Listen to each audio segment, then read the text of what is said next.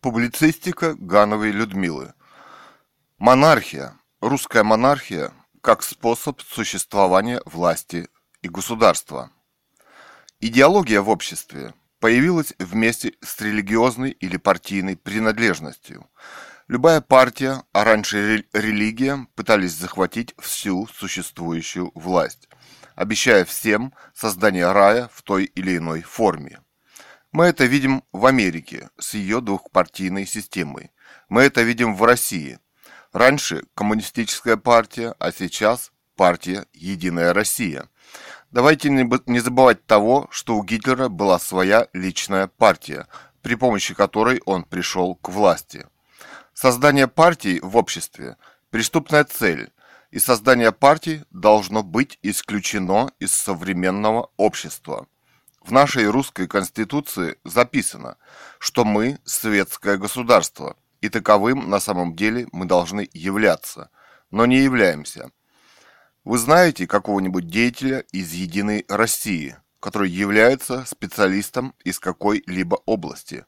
Они в партию вступают не для этой цели – Общество должно избирать во все свои выборные органы, например, в Академию наук, специалистов самого высшего уровня и класса. Преступно, если Академией наук будут руководить, будет руководить партийный деятель, ничего не понимающий в науке, как это было при советской власти. Там любой отраслью руководили именно коммунистические и идеологические деятели – и развивали и развалили все, даже сельское хозяйство.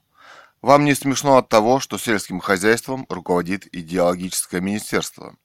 Главная мысль, к которой я подхожу, заключается в том, что любое общество и даже идеологическое общество состоит из двух классов. Класс управляющей элиты и тех, кем она управляет. Так власть организована всегда – в любом обществе, в племени, в, рабовладельческом обществе, в феодальном обществе, в буржуазном, в капиталистическом, коммунистическом, фашистском. Фашизм – это тоже идеология. Говорить о том, что все эти структуры так или иначе избираются народом, не стоит. В Америке весь народ должен голосовать за одного из двух кандидатов, выбранных на узкопартийном съезде – сам народ в эти две партии, как правило, не входит. Таким образом, они сами на самом деле ни за кого не голосуют. Наиболее важное открытие, сделанное обществом, государствами за его многовековую историю, состоит в том, что институт власти передается наследственно монархически. Доказательство? Пожалуйста, монарх вынужден заботиться о своем государстве, чтобы его не завоевали и не уничтожили другие государства, и поэтому одевает, кормит и обувает свой народ не понарошку. Например, в эпоху русского царя Николая II солдату полагалось 300 грамм мяса ежедневно и так далее. Мы не можем дотянуть до эпохи 1913 года ни в чем. Кроме того, монарх думал о серьезной передаче власти своим детям, и только им или наследнику из своей же семьи, чтобы они смогли справляться с этим тяжелейшим грузом управления страной, и чтобы государство было передовым. Николай II, царь России, не убивал миллионами, как это делали большевики, не грабил. Большевики решили управлять государством, даже не зная грамоты, они считали это легким делом. Они вырезали все передовое и интеллектуальное в России и погрузили Россию в хаос. Ленин тоже был уничтожен очень быстро, он им был не нужен. А нашей современной правящей капиталистической элите в России за 25 лет ее управления не удалось сделать ничего, кроме того, что было уже создано в России – они приватизировали даже железную дорогу, построенную при царе. Николай II совершенно справедливо приобщен к РПЦ, приобщен РПЦ к лику русских святых, как человек и правитель, монарх, отдавший за Россию свою жизнь. Нам пора в России из своих ошибок сделать правильный выбор и вернуть способ управления Россией русскую наследственную монархию. пока стало совсем не поздно. Современная Россия вымирает. Нас осталось около 140 миллионов. И этот процесс продолжается. У Николая II есть наследники из его царской семьи. Автор Ганова Людмила. Ганова Людмила также автор романа «Русская монархия» о восстановлении легитимной власти в России – монархии Романовых. В 2018-м она написала открытые письма королеве Великобритании Елизавете II, монарху шведскому Карлу XVI Густаву и Нобелевскую Нобелевский комитет по присуждению литературных премий с целью привлечь внимание к нелегитимности власти в России и к роману «Русскую, «Русская монархия». Она была захвачена, а, ослаблено здоровье, мы считаем, это было инфразвуковое оружие или отравление какое-то, сильно ослаблено. А, захват в больницу, полицию, Росгвардии с автоматами, спецслужбами, закрытую реанимацию против воли человека и детей. Дети арестованы. Читайте романы, расследования на блоге «Русская монархия» russianmonarchy.blogspot.com Читал сын писателя, художник Цуриков Илья.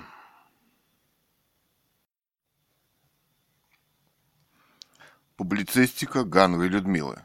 11.09.17 ты чувствуешь себя наследником миллиардов поколений, прошедших уже по этой земле? Я нет. Ты чувствуешь себя самостоятельной личностью? Многоточие. Пока Илья вчера таскал картошку, мимо меня прошли десятки женщин с колясками и маленькими детьми. У ФСБ был вчера день грудничка. Детский день. Так у них проходит психологическое давление, строго по дням расписано я заметила удивительную вещь. У этих женщин куда-то ушел ФСБшный вид и ФСБшные заботы. И они превратились в настоящих Мадон. Таких рисовали в средние века знаменитые художники. У нас в доме как-то висел плакат знаменитая русская икона «Мадонна с младенцем». Женщины, женщины в, в течение миллиардов лет старались сохранить жизнь себе и своему ребенку, чтобы поднять его, чтобы он жил дальше. Вообще-то было это даже очень красиво. Они шли мимо скамейки, на которой сидела я. Едва сидела. Красивым непрерывным потоком. Эти ФСБшные Мадонны. Потом на середине дороги стоял какой-то джип. И внутри два современных молодых человека в крутых в кавычках очках изображали в кавычках крутых ребят в дорогой машине. И я подумала, почему не, мы не можем жить так все?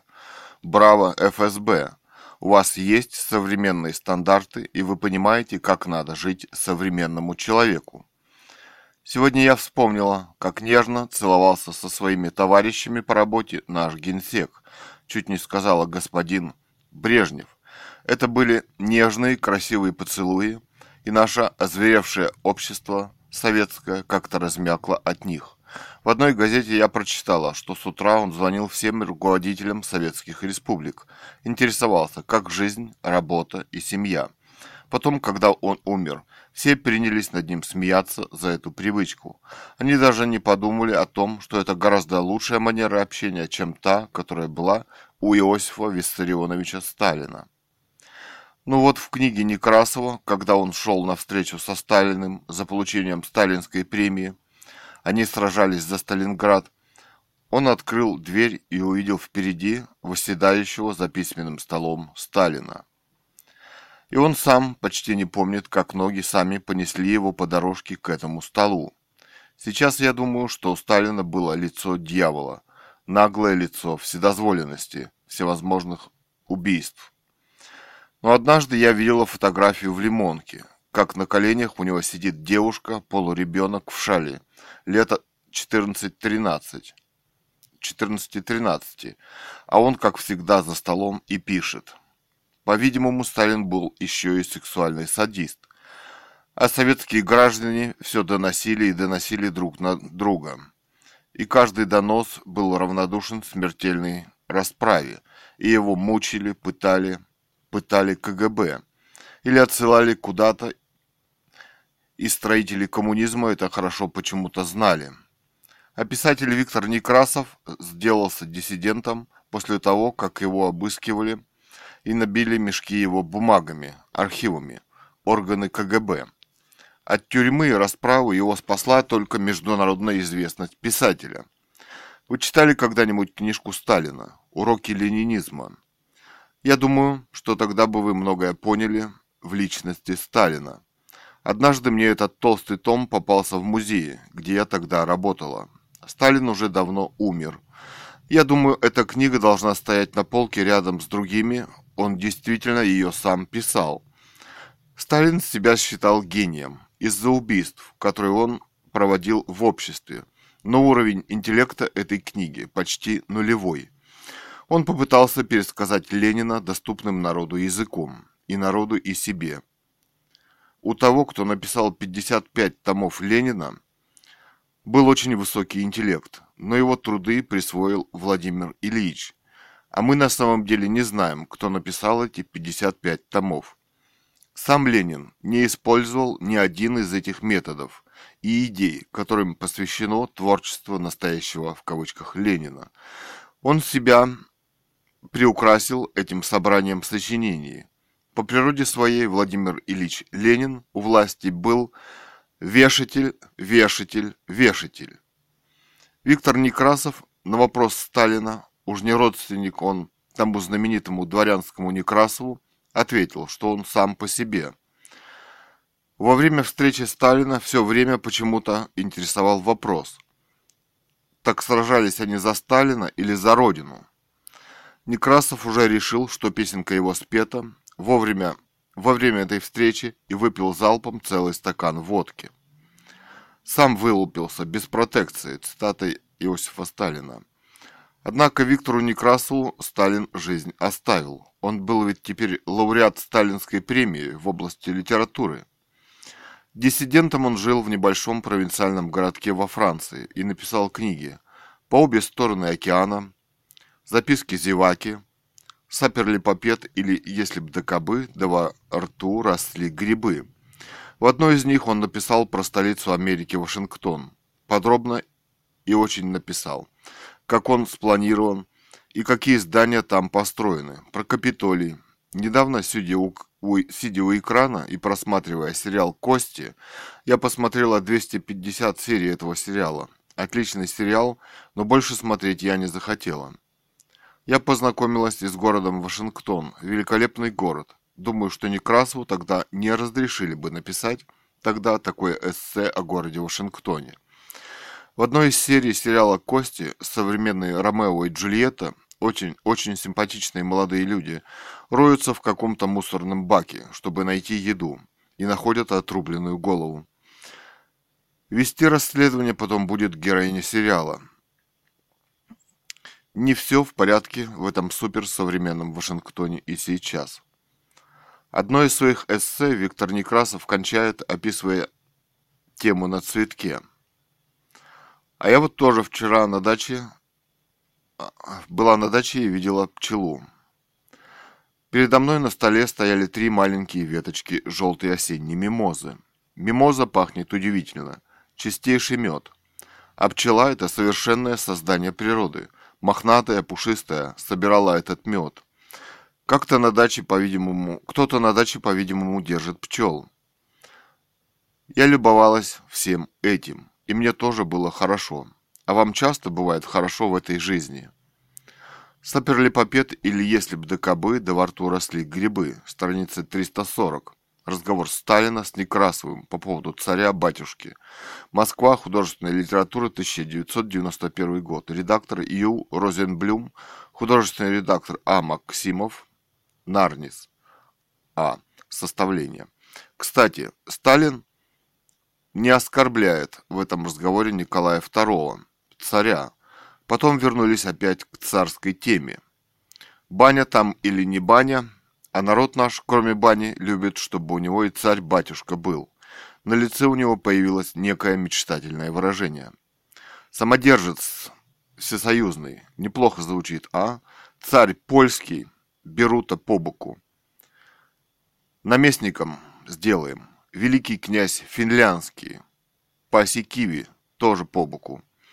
и, мы, и мир бухарский, хан Казанский и Крымский, господарь Молдавский, гетман всея Украины. Вот приеду к вам в Киев, булаву вручать будете». Он развеселился от этой мысли, встал, подошел к столу. «Чару налей, келих, по-вашему, по-хохляцки. За нового гетмана выпьем». Он отхлебнул чуток. Надо бы Никите позвонить, чтобы рассказ... разыскал он эту самую булаву. Богдана Хмельницкого. Хранится же где-нибудь у них там. Устроившись в кресле в углу, стояло одно в белом чехле, стал развивать тему о коронации. И про шапку Мономаха вспомнил, и про бармы царские. А во что нарядить членов Политбюро? В кафтаны, кафтаны, и Молотова, и Маленкова, и еврея нашего почетного Кагановича. Всех в кафтаны, и хоругвию, чтоб несли, и в колокола ударим. Их, их, правда, всех к черту перелили. Вот Кагановича и поручим достать. Распяли Христа, пусть грехи замаливает. Весело засмеялся. Ну что там еще при коронации бывает? Ходынка, ляпнул я. Смех прекратился, поджал губы. Знаешь, что за такие штучки положено? Скажи мне такое Молотов или придурковатый наш Клим, да я бы их. И покачал вдруг примирительно головой. Ох, капитан, капитан, шутник ты все же большой. Только потому, что сталинградец, прощаю а то сделал бы тебя своим балакиревым придворным шутом. Колпак с погремушками на голову и сиди у трона, шутки шути, остроты пускай. Ох-хо-хо. Гроза миновала. Минуты раздумий главного героя сократили. Кто знает, о чем он думает. О современном кино. Мне одна идея понравилась. Современный бриллиантовый череп Де Хёрста – и туда, собственно, бриллиантов не надо. Сейчас только заменители, заменители бриллиантов. Да, вообще человек с давних времен привык вешать все на шею, тем более все, что блестит. А столько возможностей пластмассы, металла, полудрагоценных камней, и любая женщина начинает чувствовать себя счастливой. А какие возможности для творчества? Например, швейцарцы придумали украшать часы бриллиантами и с тех пор стали первыми в мире – но многие современные дизайнеры украшают туфли, сумочки, пояса. У Сталина была, по-видимому, дикая зависть к Булгакову. Многие фотографии Сталина, когда он сидит за столом, Несмотря на огромную власть, написать книжку он не мог, и поэтому он его убил голодом и болезнями. Кстати, Булгаков просил выпустить его за границу, хотя Сталин говорил, что читал, смотрел пьесу, «Дни Турбиных» десять раз. Я думаю, он хотел понять, как она написана, и понять, в чем секрет его творчества. Ну а если честно, кто, как не он, в этом виноват? Личная зависть к талантам. Поэтому в Союзе писателей у него не было ни одного талантливого писателя. Он хотел в жопу влезть без мыла, как говорила моя бабушка о своем деде. И глаза ее сверкали. Тот всегда пытался наладить отношения хоть с кем.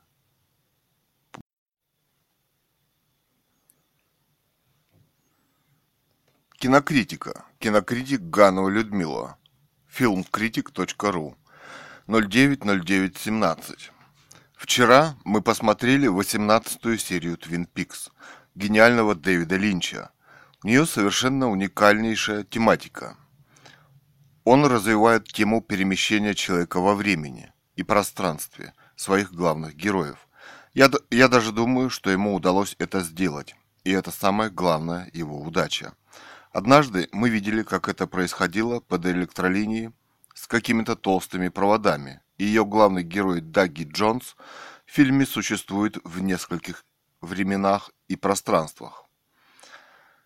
Но не менее важно, что ему удается оставаться порядочным человеком. Для Дэвида Линча это очень важно в фильме. Одной из лучших ролей в этом фильме одна одной из лучших ролей в этом фильме это несомненно Джеймс Белуши – Роль эта сложнейшая психологически. У него умнейшие глаза, и, думаю, никто из современных американских актеров с этой ролью не справился бы так, как он. Думаю, дело в том, что американцы играют всегда роль амплуа.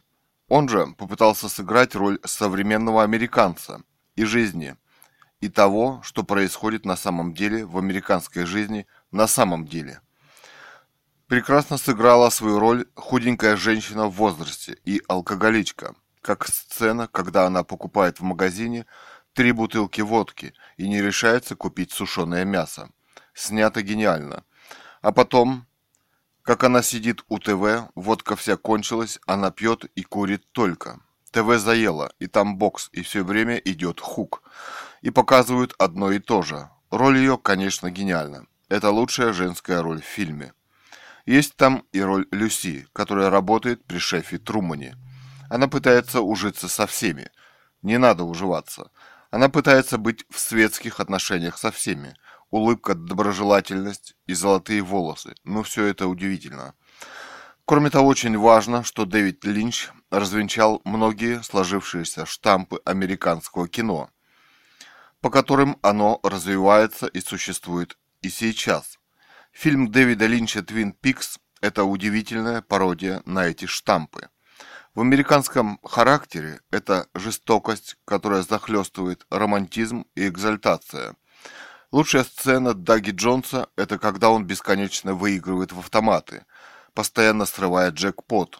Ну и, конечно, нужно сказать, что роль его жены великолепно играла молодая актриса, которая, которая говорит «О, Даги», когда, наконец, получает Мерседес «Я тебя люблю». Она готова засудить его при любых обстоятельствах и всегда. На самом деле это делает, когда он не может произнести даже и одно слово. И умно отбивается от четырех полицейских, расследователей, там еще неизвестно кого. Но, в общем, фильм Дэвида Линча очень современная и очень нужная людям картина. Наконец, в фильме есть и сам Дэвид Линч. Элегантный старый седой господин играет в фильме начальника ФБР. И очень интересно играет. Ну и, наконец, давайте отдадим должное Дэвиду Линчу и его независимому уму. В фильме есть роль индейца, полицейского, который почему-то напрочь отсутствует в американском кино. Хотя, собственно, эта нация коренная. Они существовали, видимо, миллионы лет – Ему присущи отличное обаяние. Он великолепно думает, и он вызывает подлинный интерес своей ролью в кино. Кинокритик Ганова Людмила. Фильмкритик.ру Ганова Людмила из публицистики. Один герой американского кино говорит, они меня сначала вылечат, потом отправят на электрический стул – Почему у американцев до сих пор процветает казнь на электрическом стуле? Преступников надо куда-то ссылать, а не убивать. Культурный человек не может убить другого человека. Он может убить только того, кто хотел его убить, и не имеет права решать вопросы человеческой жизни. Об этом говорил у Булгакова Христос. Почему все американские сенаторы обеих партий, республиканской и демократической, молчат о запрещении казни в светском государстве, в цивильном и человеческом?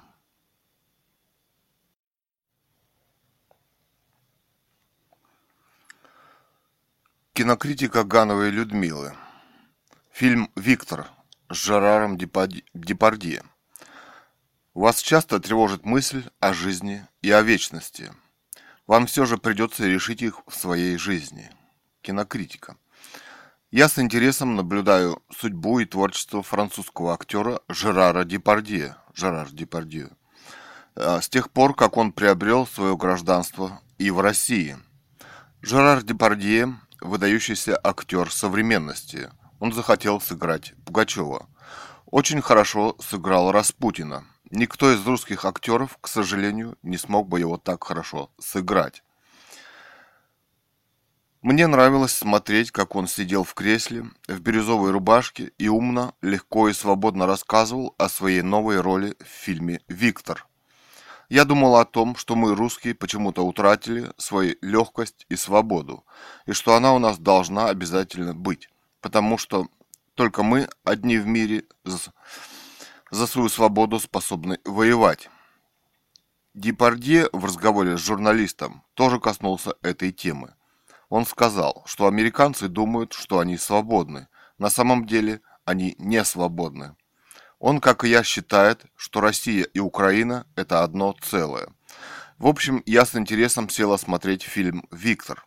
Где рассказывается о судьбе отца, приехавшего в Россию, чтобы узнать, кто и почему убил его собственного сына. Я всегда в своей кинокритике приветствую попытку снять свой собственный хороший детектив. Это на самом деле очень и очень трудно. И не только потому, что детектив очень традиционный, даже консервативный жанр. Открыть в жанре детектива что-то новое очень сложно, и поэтому режиссер фильма «Виктор» был совершенно прав, взяв на эту роль Депардье, который может вытащить любой фильм и не даст возможность сделаться ему провальным. Сам режиссер занял в этом фильме позицию абсолютно компромиссную. Он не ссорится даже с традиционным американским кино. В нем нет ни одной русской красивой актрисы – Главный мафиозный русский актер – абсолютный подонок, торгующий алмазами, который всегда убивает, хотя убивать ему совершенно ни к чему. Что будут о русских думать после этого во всем мире? Что самое время взять русские алмазы и убить самих русских? Вопрос. Девушка расстается со своим любимым, когда он принес ей миллион рублей, а на следующий день его убивают. Уверяю вас, так не поступила бы ни одна русская девушка. В России у девушек денег нет и не предвидится. И деньгам они все же рады. На что, кстати, в фильме живет сама девушка в такой роскошной красивой квартире. Кстати, Москва – самый дорогой город в мире. И почему иметь миллион рублей – такое уж преступление? В фильме об этом не говорится. В фильме, в фильме показываются великолепные восточные танцы – редча, редчайшее балетное мастерство мужчин. Но заключительный танец внука почему-то в основном неуважительно показан под субтитрами. Достоинством фильма является то, что центр Москвы, Кремль, отлично снят. Кстати, вы этого больше никогда и нигде не увидите. Великолепна в фильме и сцена, когда Депардье стреляет из ружья на спелом золотом поле в того, кто отдал приказ убить его сына, когда он решился выйти из этой банды. Это великие кадры. Депардье пытается выстроить свою роль в фильме на мысли о том, что каждый человек имеет свое собственное право убить того, кто незаконно убил близкого ему человека. И я думаю, что это ему удалось в фильме. Вас часто тревожат мысли о жизни и о вечности – вам все же придется решить их в своей жизни. И все же у меня к режиссеру фильма возник еще один вопрос. Русская дама, детектив, которая весь фильм почему-то пытается добыть полотно современного художника, украденное из Музея современного искусства, настойчиво добивается от Депардье, чтобы он его вернул. Но потом самому режиссеру делается неинтересно, что это за полотно. Мы видим только часть развернутого фрагмента. Живопись – это величайшая интеллектуальная ценность человеческой культуры. Надо было хоть на несколько секунд показать его зрителю. Так центральная часть фильма оказалась неоконченной. Все же жаль. Уважение к человеческой личности – это тоже часть культуры. Хороши в фильме кадры – когда главный актер фильма Жерар Депардье стоит у могилы своего сына с крестом на чеченском кладбище и трогает своей рукой перекладину креста, бросает на могилу свой камешек, легкий белый круглый камешек, ставший таким от времени. А кругом тишина, солнце, горы, зеленый прекрасный мир. Он снова что-то пытается понять, в своей жизни. Кинокритика Гановой Людмила.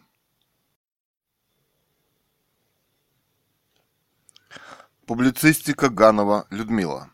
Гласность в современном обществе и почему она так необходима. Одна из важнейших проблем общества – это присутствие гласности в нем. Казалось бы, цензуры нет, пиши и говори свободно. Но современных газет и журналов делается все меньше и меньше – Думается, что главная причина в том, а, что чтобы начать издавать журнал или газету, вы должны получить лицензию на их издание. Но в следующий раз вы эту лицензию не получите, если будете высказывать критические замечания в адрес власти. Значит, характер любого издания должен быть просто уведомляющим. Нужна ли критика любому обществу? Конечно, нужна, ведь любое общество развивается, идет в своем развитии по новому неизведанному пути. И интеллигенция – это тот чуткий барометр, который первым чувствует ошибки в его развитии. Она их может открыто, интеллигентно обсудить, любую проблему, которая неожиданно возникла в обществе, высказать самые различные точки зрения в интересной дискуссии. У бизнеса свои проблемы, и он этим заниматься никогда не будет. Бюрократический аппарат управления занимается именно этим управлением, и в такой дискуссии, конечно, принимать участие тоже никогда не будет. А вот выдающиеся журналисты, публицисты, писатели остро реагируют и чувствуют такие проблемы. И на самом деле им никакое участие в политической жизни не нужно, как и хождение по митингам и всяким шествиям. Накануне всяких выборов появляются откуда-то претенденты, и мы должны голосовать за них, не зная, кто они, какие взгляды у них на общество и жизнь, что они хотят в этом обществе сделать.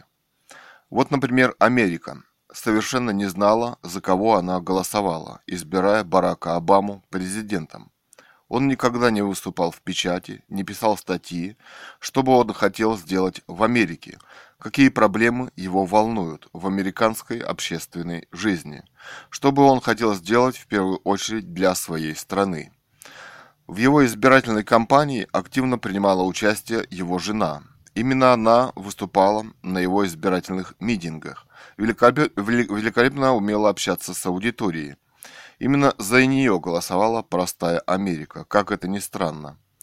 У, него, так, у нее такое же образование, как у Обамы. Они вместе учились. Мишель училась на третьем курсе, а он на первом. И она, видимо, помогала ему, хорошо зная университетский процесс обучения. Теперь мы хорошо знаем, что Обама не любит и не умеет говорить. Он даже сейчас с трибуны читает по бумажке. А свою главную задачу, как мы видим, видит в продолжении тех войн, которые вели до него предыдущие президенты, начиная с Буша. Кроме того, сам Барак Обама открыл две новые войны в Ливии и на Украине. Мир на самом деле ведет и участвует в Третьей мировой войне, пока она еще не ядерная. Вот, например, на днях он, Барак Обама, усилил эскалацию войны в Ираке, который он бомбит с авианосца Джордж Буш. С этого авианосца происходит 14 авиавылетов в день для бомбежек Ирака. Разве это не настоящая война с суверенным государством Ирак, при этом утверждается, что он бомбит там в Ираке каких-то террористов. Может, имеет смысл сначала доказать, что они террористы, ведь Обама юрист по международному праву. А его Америке. Сейчас, в его Америке сейчас идут забастовки. Там полицейские стреляют по мирным гражданам. Гласность – это важнейшая часть культурного цивилизованного общества. Она предотвращает общество от скатывания общества в войну. Публицистика Гановой Людмила. Ганова Людмила также автор романа «Светская русская монархия 2010» о восстановлении легитимной власти монархии Романовых в России, по примеру Испании. Читайте роман «Русская монархия» в интернете свободно на сайте русская монар... russianmonarchyblogspot.com и других сайтах.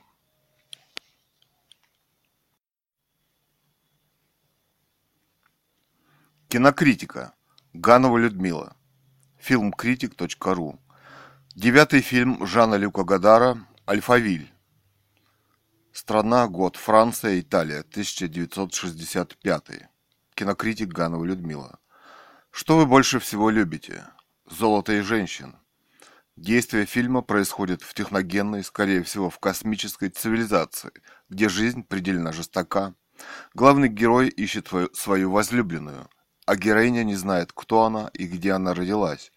Великолепная операторская работа, законченные совершенные черно-белые кадры. Похоже, что мы движемся к такой же цивилизации. Мы во многом на нее похожи. Это компьютерная система Альфа-60, созданная профессором, портрет которого висит в каждом кабинете. Жан-Люк Гадар – прекрасный мыслитель. Время только подчеркивает значительность его искусства и важность его открытий в киноискусстве. Фильм Жан-Люка Гадара «Альфавиль». Цитаты. Жан-Люк Гадар. Ну вот, так мы ничего не понимаем, а вечером мы умираем. Я проехал 9 тысяч километров, чтобы дать вам прикурить. Мне нужна телекоммуни... телекоммуникационная связь, галактическая или местная? Местная. Когда вы покончите с собой, нам нужна комната для кузена с юга. Их главная сила – разубеждение – а те, которые не кончают с собой и не приспособились, остальных казнят. Да, власти. Но знаешь, они прячутся, их осталось мало. Люди стали рабами вероятности. Сегодня мы узнали, что жизнь и смерть находятся внутри одного круга. Почему у людей такой грустный и мрачный вид? Вы задаете слишком много вопросов, мсье Джонсон. Что они сделали? Их приговорили к смерти. Только мужчин? Обычно на 50 мужчин приходится только одна женщина. Но что они сделали? Они действовали нелогическим образом. Во внешнем мире это не преступление.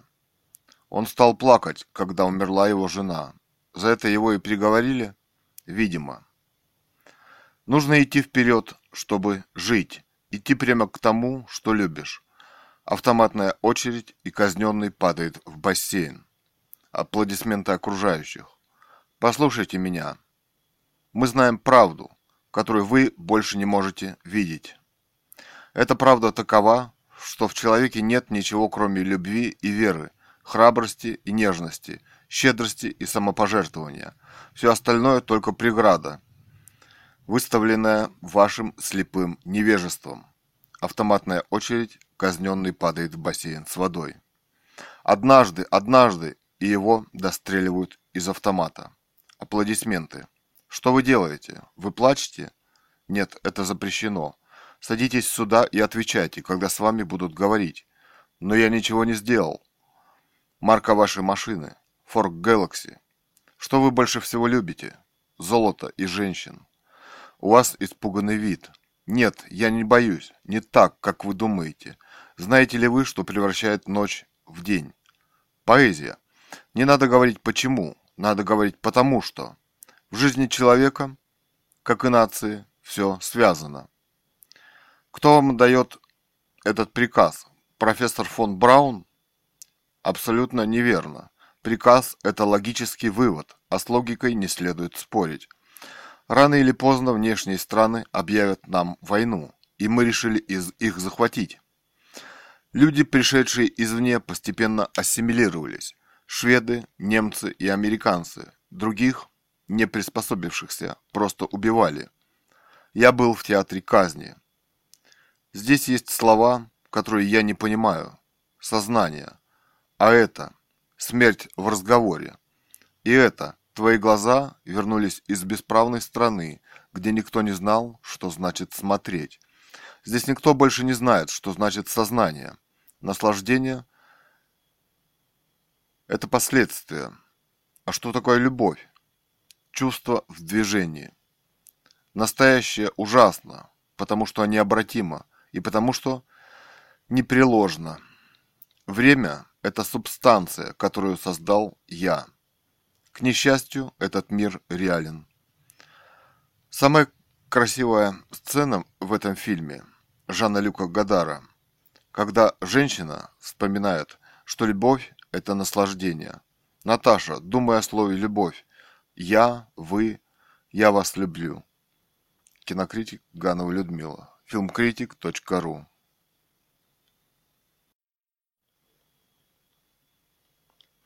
Ганова Людмила. Кинокритика.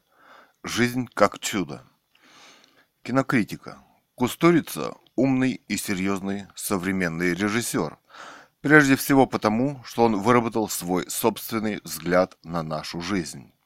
Потому что понять жизнь и смысл своей собственной жизни – это тоже очень трудно. Его фильм «Жизнь как чудо» иронично проанализировал все стороны современной жизни, все ее главные устремления даже то, как она развивается и куда движется. В этом фильме вы можете увидеть многие жанры современности, жизнь политиков и их предвыборная кампания, постоянные бессмысленные войны в этом мире и то, как они и зачем организуются, стандартная современная семья без любви, в которой живет сначала главный герой этого фильма. Мы уже не удивляемся ничему, даже тому, что из яйца, проклюнув его носиком, вылупилась маленькая желтенькая, сияющее чудо и побежала. Или, например, как за мамой, за мамой уткой идут пятеро гуськом чудесных утят. Возможно, в этом есть совсем другой смысл, чем тот утилитарный, который мы только и видим. У кустурицы собака не бегает кругом на цепи, а может блаженно спать хозяином, с хозяином на его руке, или даже забраться к нему в постель. Им нравится это обоим. Кустурица долго искал, искал смысл жизни в этом своем фильме, и он нашел его. Это любовь двух уже взрослого немолодого человека и молодой мусульманки, украденной на войне для того, чтобы обменять ее на его сына. Так мусульманка появляется в его доме. И так в его доме появляется любовь. Настоящая, красивая. И когда они купаются под водопадом, и когда он ее раненую стремится на санках во что бы то ни стало довести до госпиталя. Это пронзительные кадры в фильме. Фильме. И он счастлив, когда он может поделиться с ней своей кровью. Он, ну, но в их жизнь откуда-то приходит разлука. Ее действительно войска ООН обменивают как заложницу, не спрашивая, желает ли она этого. И он остается один. Так Кусторица в фильме поставил вопрос, что такое любовь. Оказывается, жить без этой любви главный герой не может, и он ложится на рельсы, а впереди него стоит осел. Поезд перед ослом останавливается, и из него выходит собака. И так они встречаются снова. И вот так он и она на осле уходят. Наверное, в Австралию, куда они мечтали уехать. Фильму Кустурицы веришь, и веришь этой любви, увиденной им в жизни. Для него любовь самое главное, что есть на белом свете. А для вас? Строить демократию на контрабанде? Вопрос. Проклятые националисты. Опять эти патриоты-бизнесмены. С ними все понятно. Если ты летишь на облаке со скоростью света, ты даже не смотришь, ты даже не сможешь разглядеть себя в зеркале. Скорость не самое главное. Чувство важнее. Знаешь, что такое чувство? Ну и что? Талант. А талант, либо он есть, либо его нет. Не смейся, я серьезно. Только я его понимаю. Я знаю, что такое игра. Театр, футбол – все это одно и то же. Весь мир театр. Знаете, кто это сказал? Не знаю. А я вам подскажу. На букву «Ш». Еды и лекарств у нас нет, зато много сигарет и полным-полно нефти. Эту дорогу не для контрабанды строили. После Хиросимы нет больше теории. Все на свете готов отдать, когда любишь. Это нельзя контролировать.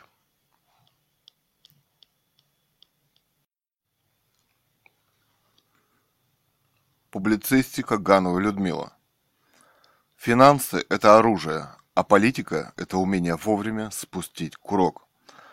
Крестный отец режиссера Фрэнсиса Копполы – может быть, это вам покажется смешным, но я стала смотреть этот фильм, потому что это любимый фильм американского президента Барака Хусейна Обамы. В беседе с русским корреспондентом после своего избрания на пост президента США Обамой на вопросы об искусстве были названы только два фильма «Крестный отец» и «Касабланка». Этот фильм поставлен по, хорош... по хорошему литературному материалу, роману Марио Пьюзо, Это прежде всего сложные и глубокие размышления о жизни человека, его праве на свободу и на правду. Сюжет фильма основан на рассказе о жизни сицилийца Майкла Корлеоне и сицилийской вендетте. Это фильм, конечно, классика американского кино. В нем играют несколько гениальных актеров. Марлон Барандо, Аль Пачино и молодой Де Ниро. Я бы отнесла сюда еще молодую актрису с совсем небольшой ролью, которая сыграла дочь Майкла Корлеоне в третьей серии. Настолько потрясающе, что трудно себе представить. А еще там есть неаполитанская песня, гениальная песня, которая проходит через весь фильм и делает его единым. Вам приходилось в своей жизни сражаться за правду, до конца отстаивать ее. Не спорю, это очень сложный вопрос. А Марио Пьюзо ставит вопрос так. Существует ли правда в этой жизни и может ли она существовать? Какое место правда занимает в жизни человека? Дело в том, что вы, смотря этот фильм, начинаете быть на стороне крестного отца и той позиции, которую он занимает в этой жизни. А ведь он убивает даже своих родных и близких, когда они его предали. Он сражается за то, чтобы на свете жила его семья, и его любовь. Это очень сложное сражение, и сражается он за них умело. Но вот в конце своей жизни, когда он так и не смог прекратить сражаться еще и за деньги, он теряет самое дорогое, что у него, что есть у него, свою дочь. Причем он понимает, что общество чем выше, тем грязнее, и что вряд ли ему справиться в этом сражении. Выходит, его подвели очень большие деньги – когда я смотрела этот фильм, то я поняла, что ценит американский президент Обама в этом фильме и, и как он его понимает. Финансы – это оружие, а политика – это умение вовремя спустить курок. Политики и преступники – одно и то же. Единственное, чему научила нас история и что известно наверняка, любого можно убить. Однако думается, что господин Обама – не все понял в этом фильме, а только то, что ему близко. Он в каком-то смысле завершает цепочку американских президентов-агрессоров, которые начали захватнические войны во всем мире.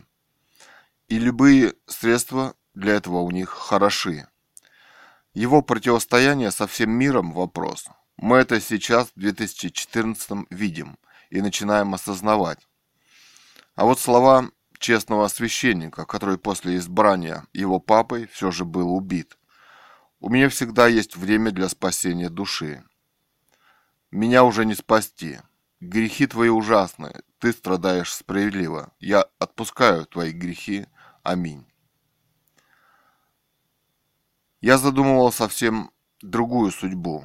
Сицилийская вендетта имела смысл, как сражение за человеческую жизнь, за своих близких, даже когда их не стало. Но вот имеет ли смысл сражение за деньги, когда в этом сражении убивается любой, вставший на пути? Публицистика Гановой Людмилы.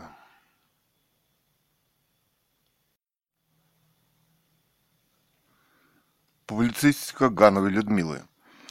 Решили посмотреть что-то типа дневников вампира или какой-нибудь вампирский фильм. Катерина вспомнила гениальный эпизод из какого-то вампирского фильма. «Ты завтракал, сынок?» «Нет, папа», – перекусил кошечкой. Сегодня спорили на тему, объявит ли песню «Паука», которая уже сто лет, террористической или нет. Я хожу очумелый, как солоный гриб, ну а все говорят «подозрительный тип». Я тогда достану свой пистолет и отправлю всех на тот призрачный свет. На самом деле паук гениален, и это художественное произведение. Когда мы научимся понимать, что такое художественное произведение, что это художественная реальность и к реальности жизни она не имеет никакого отношения в смысле терроризма. Паук в числе немногих говорит о современной политике. Парад безмолвствует.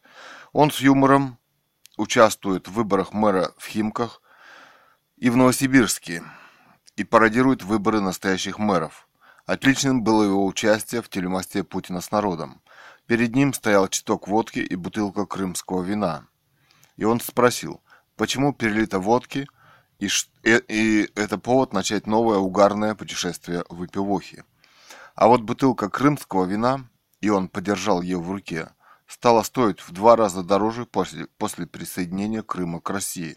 Это был его личный вопрос президенту. Это был веселый, красивый вопрос.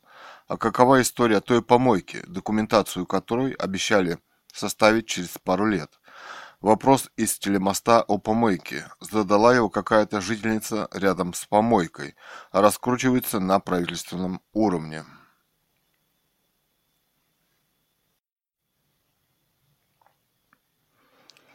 Публицистика Ганова Людмила. Понимание абсолютной власти – странная вещь, к которой стремятся многие политики.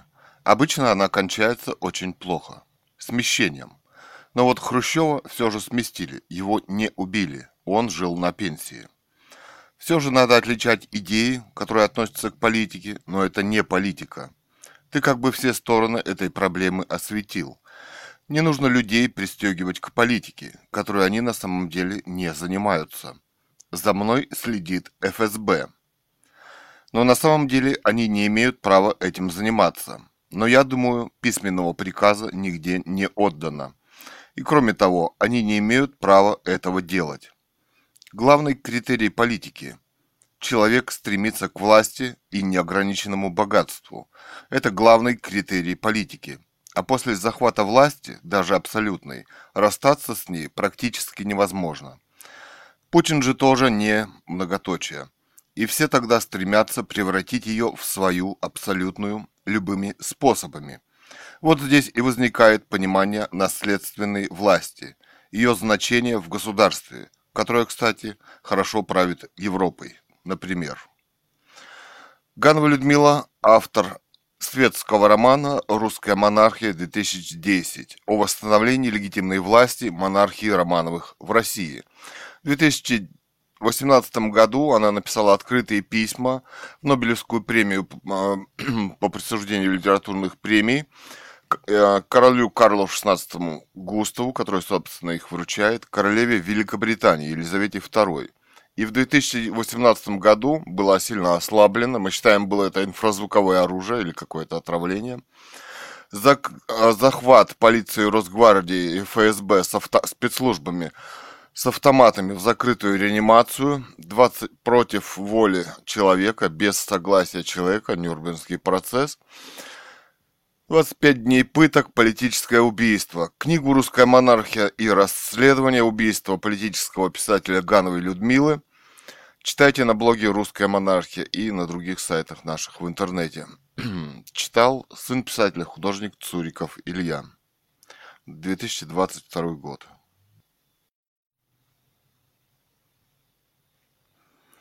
Публицистика Ганова Людмила. Первый канал и мы. Вся огромная страна Россия видит происходящее в мире глазами Первого канала и, естественно, надеется на объективность информации и на то, что эта информация отвечает самым глубинным интересам России, как великой страны и ее уникальности в мире. Ответственность в этом во многом лежит на первом лице канала господине Эрнсте, пришедшим на ТВ во время Ельцинской революции. Первый канал и тогда молчал, когда господин Ельцин выделил Украину в качестве отдельной страны, забыв при своем строительном образовании, что это была Киевская Русь. Молчит об этом и сейчас господин Эрнст. Спустя 20 лет, когда там началась гражданская война. Информация о военном положении дел на Украине обычно очень отрывочна на канале и часто состоит из карт на экране. Практически нет информации о том, что война началась фактически под давлением Америки, и подготовка ее началась с президентства Ющенко, а президент Янукович был убран, потому что страна при нем не захотела сотрудничать с Евросоюзом. Его быстро на этом же Майдане сменил господин Порошенко, и сразу же быстро началась война на Украине – устроенная американцами. Чудовищная война. Однако на Первом канале вы не услышите критику заказчика войны господина Обамы. Это его новая война после Ливии. Дело в том, что американское влияние в России на интеллигенцию очень велико, и господин Эрнст, видимо, сам находится под этим влиянием. Там, на Первом канале, нет информации о том, что Россия – это страна с огромным интеллектуальным потенциалом, первая, вышедшая в космос. Не чувствуется, что господин Эрнст ей гордится. Например, награждение выдающихся людей России в Кремле – это плохо снятый, даже зажеванный ролик. Там не было даже выступления первой женщины-космонавта, вышедшей в космос. Великая и смелая женщина. Но была осторожная речь русского еврея, который говорил, что он так хорошо живет в России, что все остальные в мире ему завидуют. Эти просчеты не случайность. Вот, например, зашли два натовских корабля в Черное море. Но об этом вы узнаете из интернета, а не из Первого канала. Господин Обама рвется к России. Америка хочет купить русский газопровод на Украине, ведущий в Европу. То есть снова фактически пере... фактически зарабатывать на нас. Вы только мельком услышите информацию о том, что Гаагский суд присудил России платить 50 миллиардов. За что? Из информации Первого канала вы об этом не узнаете. Вот наступило хрупкое перемирие на Украине. Оказывается, господин Порошенко этому миру рад вслед за господиной Обамой, который, оказывается, тоже обрадовался. Они просто побоялись разгрома народа этой же самой Украины, которую они принялись убивать. Сайт Первого канала в интернете не отвечает требованиям современности. У него очень дешевый дизайн. Ведущая новостей Первого канала должна пройти настоящий кастинг. Это должна быть образованная, молодая, красивая женщина с очень высоким интеллектом, которая хорошо понимает то, что говорит. А то почему-то начинаешь, уж не спит ли она с самим господином Эрнстом. Раньше таким лицом Первого канала заслуженно была Екатерина Андреева. Новая ведущая плохо говорит, просто зажевывает слова – она даже не понимает, что она говорит. Возьмите праздник города Москвы. Москва – наша столица, хочется сказать господину Эрнсту. Это интеллектуальное лицо страны. А, но не талантливых выступлений или хотя бы беглого перечисления того, что выступает, кто выступает на открытой улице Тверской, вы не услышите и не увидите на экране вы увидите глупый репортаж о небольшом выступлении цирка на Тверской с русским медведем. Кстати, несчастное замученное животное. Неумный вопрос к детям на нем. Видимо, уровень журналистов на Первом канале не позволяет им сделать репортаж на хорошем уровне. Их тоже нанял господин Эрнст. Что в России нет талантливых людей, рядом девочка хотела что-то сказать, но журналистка стала себя странно вести – Вдруг она сказала, что сейчас в небо взлетит две тысячи шаров, но выпустили почему-то удивительно мало. Нас замучил многоразовый показ шотландских волынщиков в юбках и их парад на Тверской и других национальных артистов Европы, зачем-то приглашенных на тень города Москвы, той самой Европы, которая вводит против нас постоянно санкции, оскорбляя незаконно нашу страну. Эрнст этого не понимает или издевается. А где у него наша, наши великолепные коллективы?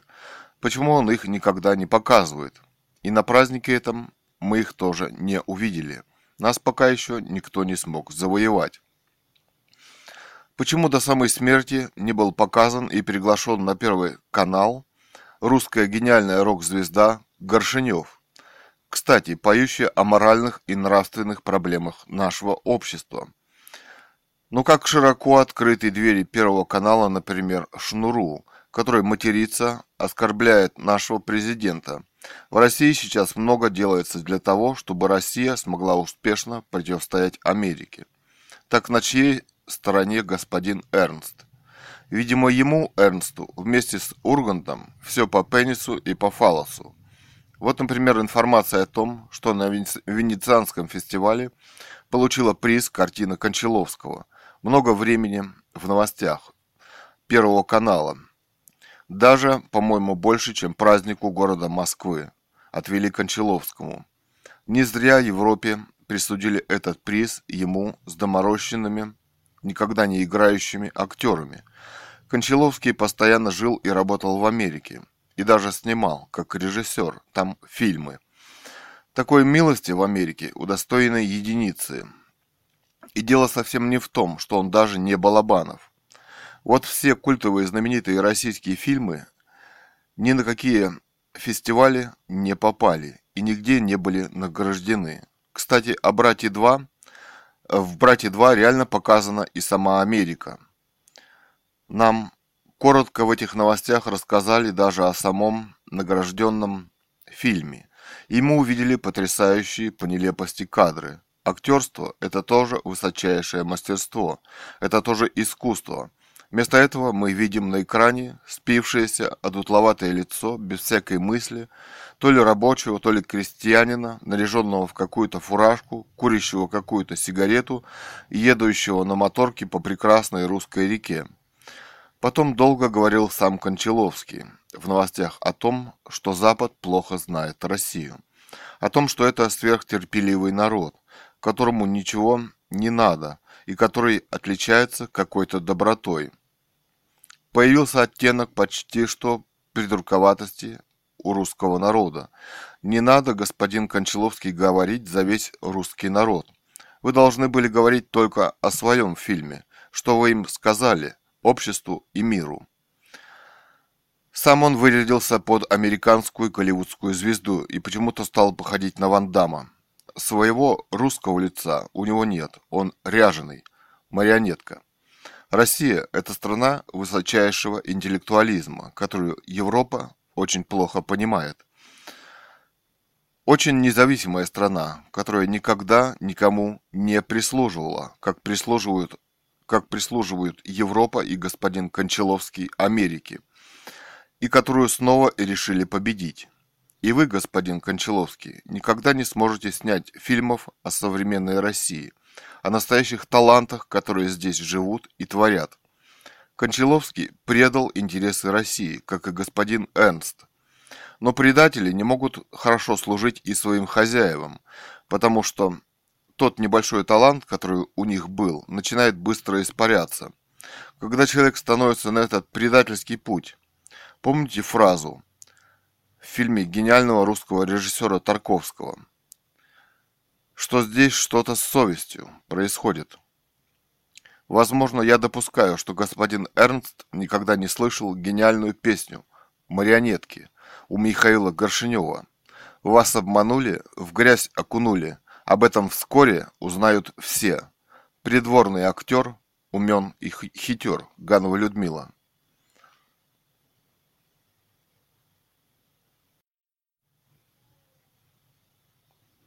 Публицистика Ганова Людмила 07 10 17 У наших предков после революции Ленинской отобрали землю. Жили в селе Марушка. Дед говорил, что, что у них было несколько гектаров земли, лесок, поле, где выращивали пшеницу. Тоже было у других крестьян в деревне. После революции Ленин все это отобрал у людей, причем под самым кошмарным лозунгом – Земля крестьянам, фабрики рабочим. Кстати, зачем им земля, если она у них и так, если она и так у них была? Сколько отобрали, как отобрали, эти списки хранятся наверняка где-то в госструктурах. Когда все отобрали в России, начались страшные голода, вплоть до войны. Дед помнит, пшено ел прогорклое. Может, пора вернуть то, что принадлежало людям при царе, это принадлежало моим предкам, и нечего делать из меня изгоя, бомжа и раба. Работа в колхозах – это рабский труд, где обобирают именно тех, кто работает. Все эти идеологические структуры власти их и обобирали. А сейчас такие образования, как некоммерческое садоводство с председателями, нарезали по клочку под картошку и берут за них очень и очень большие деньги – за 10 соток я плачу, плачу почти всю месячную пенсию плюс дорога, вывоз картошки и т.д. Не пора, не пора ли вернуть мне то, что принадлежало мне по наследству и по закону. Как может быть законен закон, который только отбирает? История и время снесло их колхозы коммунистические с лица земли, и крестьяне зажили, как при царе, своим домом. Конечно, это беднейшие дома, но прокормить себя можно. Не надо чрезмерно увлекаться никакими идеологиями и рассматривать человеческую жизнь через призму идеологии. идеологии. И не надо рассматривать партию «Единая Россия» как новую идеологию нового строя. Это просто слепок с компартии. Кроме того, что она засядет в парламенте и принимает законы одна. Мы ничего о ней не знаем. Публицистика Гановой Людмилы. Публицистика Гановой Людмилы. У нас здесь всем недоплачивают, кроме миллиардеров. Один Сечин получает 5 миллионов в день. Никто не объяснил, почему. Мозги куда-то зашкаливают от таких сумм. Вся вот эта команда из сериала «Интерны», Быков, Люба, медсестра раскладывает таблетки. Они пьют только таблетки. Систем, системами они не лечат. Современные сложные формы тяжелым больным, которые иначе умирают. И эта пропаганда на Е Баловка. Еще по ТВ несколько лет. Это отвратительно прежде всего. А из анализов там общий анализ крови, тот в ходу большом. У нас в России как-то все отвратительно и одновременно изощренно. Но население, чтобы спасти свои жизни, теперь поперло в аптеки за таблетками при отсутствии врачебной помощи в поликлиниках и больницах. Самые смышленые поперли в аптеки за таблетками и активно занимаются самолечением.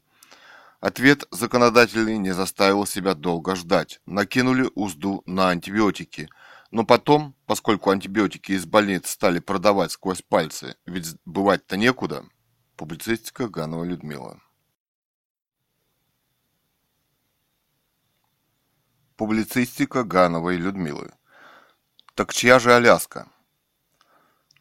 Группа из шести российских многоцелевых истребителей МиГ-35 вошла в зону идентификации противовоздушной обороны США в районе Аляски, заявил представитель Объединенного командования аэрокосмической обороны Северной Америки Джефф Дэвис. При этом Дэвис сообщил, что самолеты РФ не заходили в воздушное пространство Соединенных Штатов.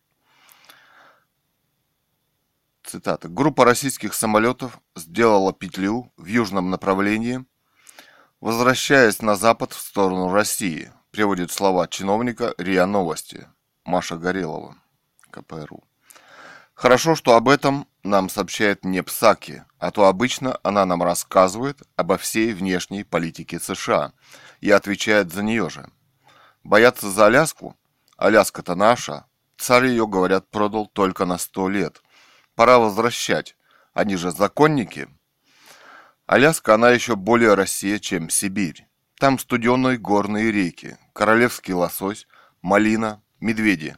Все доказательства, что это Россия, налицо. Прочитав внимательно договор, договор продажи Аляски, вы не можете не заметить, что он не соответствует юриди юридическим нормам составления подобного рода документов.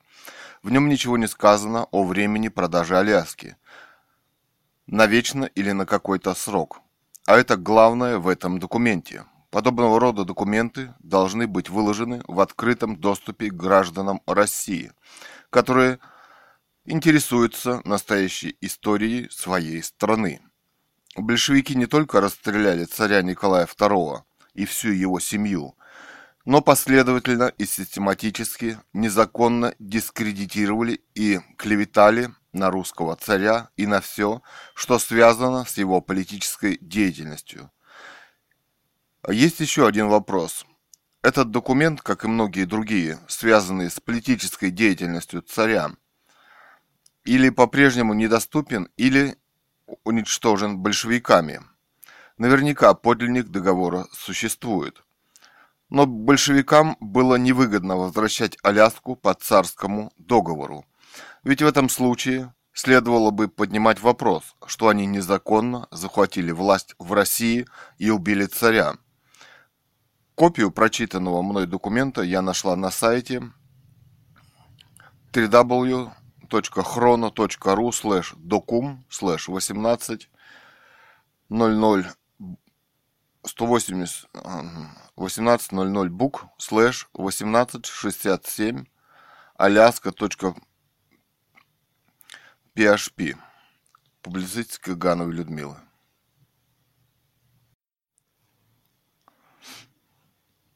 Публицистика Ганова Людмила.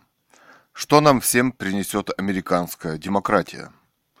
Культурные акции Украины. Нам все же не следует забывать, что все то, что озвучивает Украина, она делает с подачи Америки. Украина распалась в связи с неумением ее президентами управлять своей собственной страной. С одной стороны миллиардеры, а с другой стороны призывы крыть крыши соломой тем, кто обобран ими до нитки.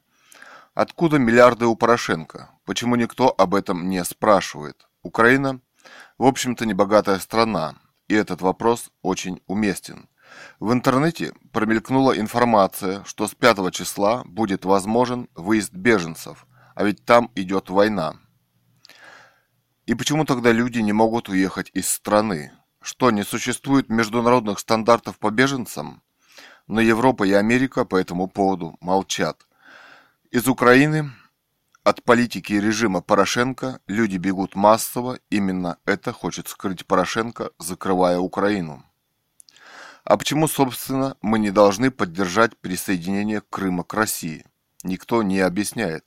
Часть культурных деятелей поддержала это присоединение Крыма к России. Крым отделился, войны нет, почему бы не поддержать? Тоже никто не отвечает. Так люди выступают за мир и за нежелание вести войну. Но Порошенко и, и Америке это очень не нравится. Они обожают вести войну и смерть и только в ней чувствуют свою силу. Там, где присутствует Америка, везде война. А что Россия не имеет права на свою точку зрения, отличную от Порошенко и Америки? Америка в культурной среде и оппозиции России имеет большое влияние. Пройдите, пройдитесь по русским информационным сайтам, каналам, радиостанциям, эхо, дождь и так далее. Там никто никогда не поддерживает политику России. Почему? Потому что в основном это проамериканская информационная сеть среди культурных деятелей России, которая стремится подчинить своему влиянию информационное поле России. И вот, и вот как только нашлась группа людей, подписавших согласие с принятием Крыма в Россию, Америка вместе с Украиной решила их одернуть, ввести против них санкции. А вот сама Америка свободно нападает на любую богатую страну и может оказать военную и экономическую помощь своим, в кавычках, союзникам для нападения на нее. Методы могут быть самые разные. Америка не имеет права оказывать военную помощь Украине, как и любой другой стране – это может привести к глобальным и локальным войнам. И они полыхают уже в Афганистане, Ираке, Ливии. И мы слышим в ответ в мире удивительнейшее молчание международной общественности. С чего Америка взяла на себя роль мирового жандарма, который экономически, политически и военно вмешивается в дела любой страны мира и пытается подчинить себе уже весь мир – остальному миру. Пора об этом задуматься. Они на очереди. Америка хочет, чтобы никто в России, никто не сказал слово за Россию. Вам не страшно? Ведь это духовное рабство. Это самое настоящее преследование за убеждения. И никаких демократических ценностей на самом деле в Америке не существует. Публицистика Гановой Людмилы.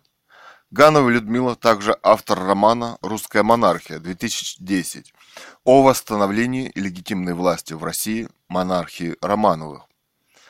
Она написала в 2018 году открытые письма королеве Великобритании Елизавете II, Карлу XVI Густаву, монарху Швеции и Нобелевскую премию по литературе.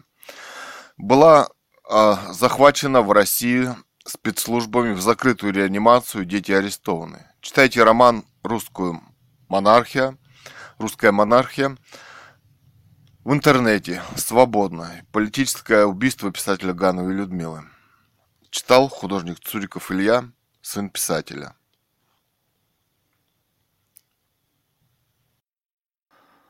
Публицистика Гановой Людмилы из публицистики. 3, 10, 17.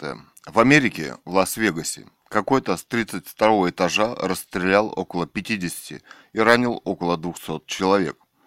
Уж не, ипотека ли его довела? Вопросы к будущему. Кто дал банку право, как можно спутать банк с демократическими свободами, приходить и забирать у человека дом, даже если он выплатил половину? И что, американский конгресс этого не понимает?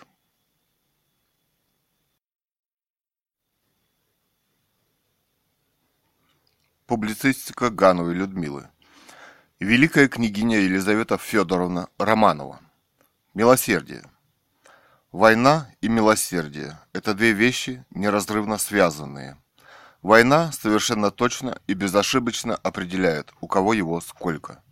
Самое неожиданное на этой войне, что тысячи беженцев с Украины, выражая свой протест против войны, эмигрировали, бежали в Россию – так они пытались спасти свою, свою жизнь детям, близким и себе. Их жизнь в этой военной игре уже ничего не стоила, никем не принималась во внимание. Кадры новостей, где их кормят несколько раз в день, где им дают на три месяца возможность определиться, как их потом развозят по России, это очень трогательные кадры милосердия. Но за кадром осталось то, что не везде их радостно по-братски встретили – Например, в нашем городе, как написала городская местная газета, администрация отказалась с ними встречаться. Я думаю, что у нас им тоже придется нелегко. В эти дни вспоминали по случаю очередной даты и княгиню Марфа Мариинской обители Елизавету Федоровну Романову, великая княгиня царствующего дома Романовых, которая отличалась величайшим милосердием – помогала вдовам, строила дома для сирот, казненная большевиками под Екатеринбургом, сброшенная, говорят, в шахту. Я думаю, она должна являться примером для наших миллиардеров. Современная Европа молчит поэтому по поводу наших беженцев. Она вообще научилась молчать по очень важным вопросам современности – Наверное, прежде всего потому, что входит в военный блок НАТО, так пытаясь спасти саму себя.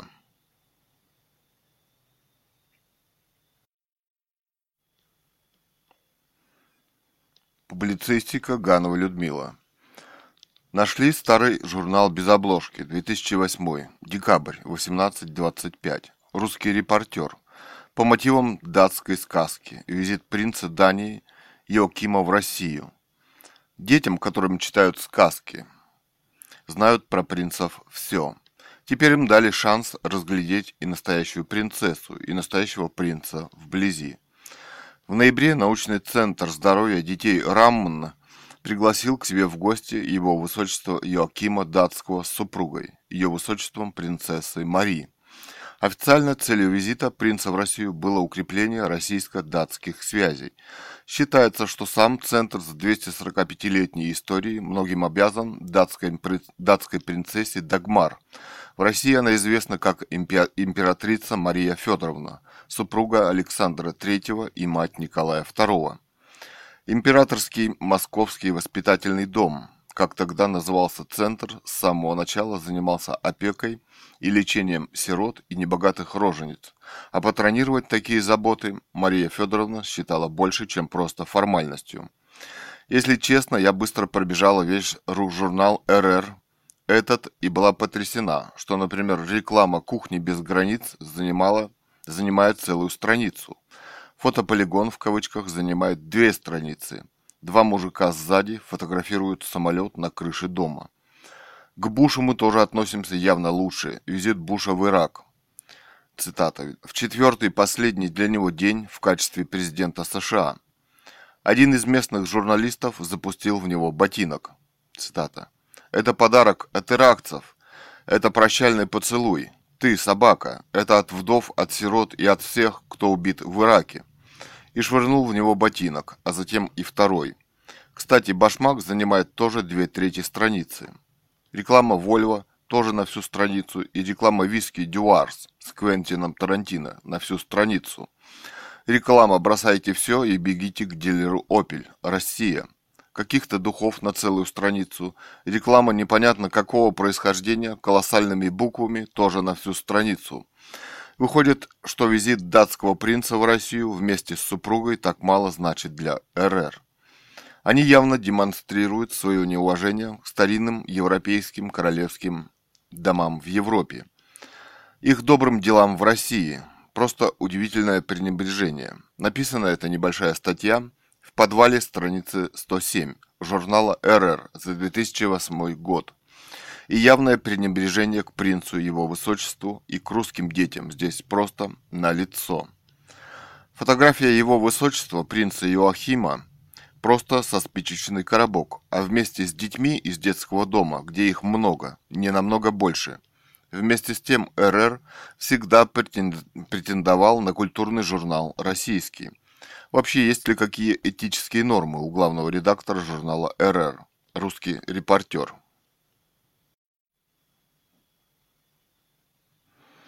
Публицистика Ганова Людмила. Я хотела бы написать рассказ с названием «В стиле Лемма». Жизнь снова начинается во вторник. Пока еще не знаю о чем, но очень хочется. И начать его так. А какой сегодня день недели? Хоть убей, не знаю. Да ладно, это не важно. Кстати, мы стали начинать день с нового приветствия. Hello, baby. Baby, я всем говорю, всем детям очень давно и мне нравится. А вот Hello Kitty стало говорить совсем недавно. Амер- американизировалась. Амер Хаммер. Просто ты знаешь английский, вот и я, когда ты приходишь в мою комнату, говорю. Hello, baby. Вообще в этом приветствии что-то есть, может даже вкус свободы. Иногда человеку просто хочется свободы, неизвестно почему. Просто свободы в этом мире все же нет. Там смотри за окном, дождь. Конкретно заложило все за окном. Человек хорошо ощущает, что за окном дождь. royalsnotes.news.blog Жизнь снова начинается во вторник. Импровизации или королевские заметки. Современные хроники царствования Карла XVI Густава в стиле фэнтези – Авторы Ганова Людмила, Цуриков Илья и Кэт Ган. Представляешь, древние скифы, которые лечились, кидая семена конопли на раскаленные камни и выходили из бани, как огурчики, были умнее современной медицины 21 века, которая лечит боль большинства своих людей таблетками парацетамола, от боли, простуды и воспаления. Причем бизнес, хитрость современной медицины заключается и иезуитски в том, что парацетамол входит в десятки современных лекарств, лекарств немного разнящихся по составу, и 3-4 таблетки такие лекарства убивают человека на повал, настолько он токсичен и смертелен. А современный человек, даже прочитав состав, может спокойно решить, что ничего страшного в этом нет, ведь он не знает, какая точно доза парацетамола смертельна для него. Возможно, Александр Блок не совсем прав, написав про скифов. Да, скифы мы, да, азиаты, с, с раскосыми и жадными глазами. Современная медицина гораздо изощреннее в убийствах, чем азиаты. ТВ. Девчонки. Части тела. Расчлененка? Вопрос.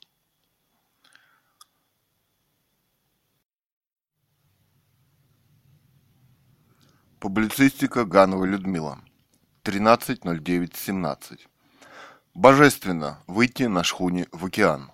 А он волнуется. А за окном у нас штормит. И сильно. Идет новый циклон. Ветер, дождь на улице. Никого. Все попрятались. Тополь гнется под ветром и дождем. Волнуется. Собственно, с Первого канала надо выгнать всех, кроме Малахова. Выгнали Малахова с Первого канала. Мама, Глазки у тебя такие чисто серые, как камушки на катуне. 19.09.17 Бурундуки в штате Иллинойс устроили соревнования между собой, причем Волк был за Трампа, а Бурундуки за Хиллари Клинтон. по ТВ новости в этом духе. Как демократия русская может быть с мумией во главе из коммунистического прошлого, то есть Владимиром Ильичем Лениным на Красной площади. Таких примеров в истории нет, чтобы покойник лежал забальзамированный на главной площади страны и к нему был доступ как к святыне. Но это святыня коммунистическая, а не демократическая. Публицистика Ганова Людмила. Политик – это тот, кто реально участвует в борьбе за власть и стремится ее получить. Способы могут быть самые разные. Можно высказать различные идеи, но этот человек не политик, а также мнение, понимание, отношения. Писатель, ведущий передачи, частное лицо, журналист и так далее – но реально в борьбе за власть этот человек не участвует, и поэтому этот человек не политик. Есть понимание, что идеи опасны, на самом деле вряд ли. Человек понимает только то, что важно для его собственной жизни, хотя политики привыкли и прикрываться речами, обещаниями и даже счастливой будущей жизнью. Но так и никто из них их не выполнил. Большинство политиков в России – приходят к власти в результате переворота, захвата власти, внутреннего. Существует и понимание абсолютной власти. Самое яркое подтверждение – Сталин. Более хитрым был Ленин. Расстрелы, голод и риторика. Войны. Публицистика Гановой Людмила. Публицистика Гановой Людмила. 07.02.18. Зюгаша – это террорист, самый выдающийся в России – тем не менее получает от государства миллионы на свою президентскую избирательную кампанию. Илья, эта сука тратит миллионы, песенка, на свою компартию. Входит в Госдуму, имеет свою фракцию. От него избирается новый президент Грудинин. В президенты директор совхоза. На самом деле говорят, где-то в интернете, миллиардер. Блогеры, певцы, музыканты, писатели. Хватит петь, плясать на гробах. В России такое происходит. Вы не защищаете даже тысячи бомжей на улицах. Кстати, то, что он террорист, видно по его программе. Программа, программа Компартии – это террористическая программа. На заседании Госдумы Медведев заявил о каком-то уважении к председателю Компартии Зюганову.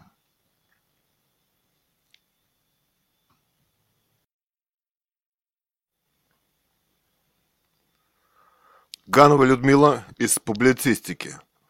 Если все нормально, это настоящий Гитлер-Югент. Нормальней их не было на белом свете. А на самом деле нормальный тот, кто из этого Гитлер-Югенда сбежал. Куда? Это он должен решить сам. С тобой всегда разговаривают только по бюрократическим канонам. Такие законы в обществе и есть, и действуют они предельно жестко.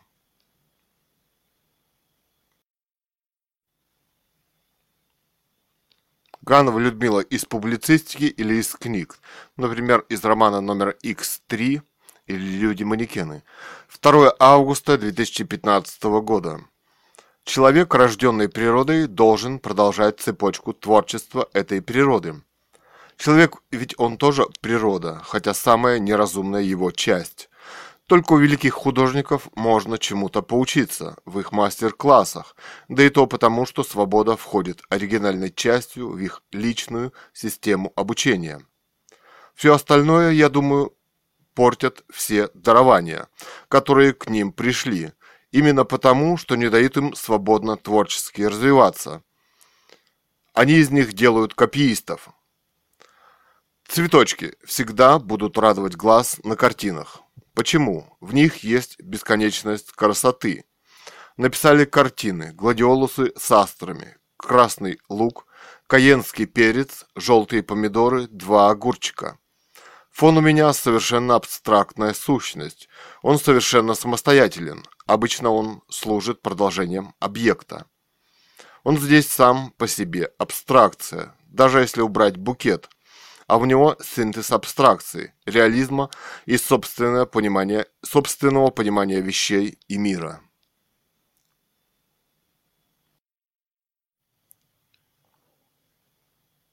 Ганова Людмила, публицистика, отрывки из книг, э, роман номер X3 или «Люди-манекены». Бульдог французский, х-ня. Они очень распространены в мире. Вид комнатной собачки, а может вцепиться в ногу и помочь хозяину. Пудель и то лучше. Конечно, он психологически стремится помочь хозяину. Милашка. Иногда и мне хочется танцевать, например, когда на остановке ФСБшник, сидя в дорогой редчайшей машине, перед пешеходным переходом в моем провинциальном городе, а другой ФСБшник переходит перед ним дорогу.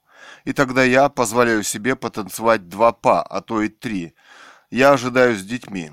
Автобуса нет, когда можно перейти по зебре. Я в свою жизнь изучила колоссальное количество языков, училась на медаль. Потом, желая спасти свою семью от голода, ездила по 100 километров на дачу. На дачу, в город, на велосипеде. Вся семья выращивала картошку, как американские фермеры по 70 соток, и собирала ягоду с окружающих полей. А потом везли на базар, чтобы там продать, чтобы не, погиб, не погибнуть от, от страшного голода, который для нас тоже был специально организован ФСБ Путина. Привезли капусту на базар, а она вдруг вместо 40 рублей начинает стоить 5 рублей. Неожиданный завоз на базаре ранней капусты и так далее ягоды Виктории и так далее. Разве эти люди не преступники? По моему мнению, да. А по вашему? Я думаю, что по мнению ВВ Путина, они, эти люди, несомненно, преступники. И поэтому будут подлежать ликвидации. Том числе тетя, которая вдруг начинает продавать капусту по 5 рублей за килограмм. У тети от страха совсем перестали работать мозги. Я думаю, этой тети с капустой давно нет в живых. А может, она живая? Вопрос. Я больше никогда не видела этой тети на базаре, а я там бывала слишком, слишком часто, чтобы спасти свою человеческую жизнь. И своих детей тоже. Последний раз проходили по базару. Нет на базаре ни одного вилка. А ведь кажется, что говоришь ерунду. Кто-то смотрит на базаре. Например, я посмотрела присутствие капусты. Мы просили еще всей семьей политического убежища в американском посольстве в Москве в начале 2000-х годов. Точно явившись к американскому посольству в Москве, у нас просканировали паспорта, мы с кем-то там говорили. Я думаю, наше дело есть в ЦРУ, а мы рады этой американской дотошности – за нами следили и за нашей интеллектуальной деятельностью в качестве писателей и художников и поэтов. И так в жизни редко, но бывает. Их там и ФСБшников на Украине было просто гиперконцентрация. Американские сигареты «Северная звезда» North Star. Это было настоящее техногенное чудо в начале 2000-х. Они были изумительно белые и прекрасно сделаны с фильтром. Мы курили с семьей прямо на улице, на велосипеде, перед поездкой 30 километров на дачу в Приозерное. И мне это очень нравилось, и Илье тоже. Покупали по 6 пачек. Северная звезда, американский хаммер, джипы, шляпы – это чудо американских технологий. Мой табак – чудо, которое я выращивала на даче в Приозерном из индийских семян. И мы крутили всей семьей самокрутки – это были лучшие сигареты в мире, потому что я проверяла, однажды купила кубинскую сигару. Мы курили несколько лет, весело смеялись вместе, пили чай с душицей, закусывали копченым домашним салом, покупала на базаре, едим с чесноком и обсуждаем наши проекты по фотографии в искусстве, и мы были счастливы. Организовав это таинство братьев по искусству, Снимали на фотоаппарат мы в основном цветы, которые росли вокруг и которые не были совершенно никому нужны. Был такой счастливый период в нашей жизни. Потом, через несколько лет, мы были вынуждены бросить курить. Курить иногда для нас оказалось вредно. Но мы сейчас иногда с благодарностью вспоминаем это. Переинтересное время индийского табака, самокруток, творческих успехов, Цветы хранятся у нас сейчас в наших пленках и дисках. Их красотой мы были потрясены.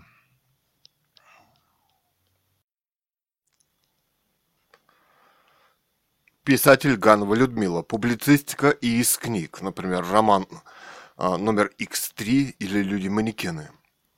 Все равно наступит время, когда начнут покупать брака, как носителя собственной оригинальной идеи в абстракции, а не Пикассо, который воровал его основные идеи.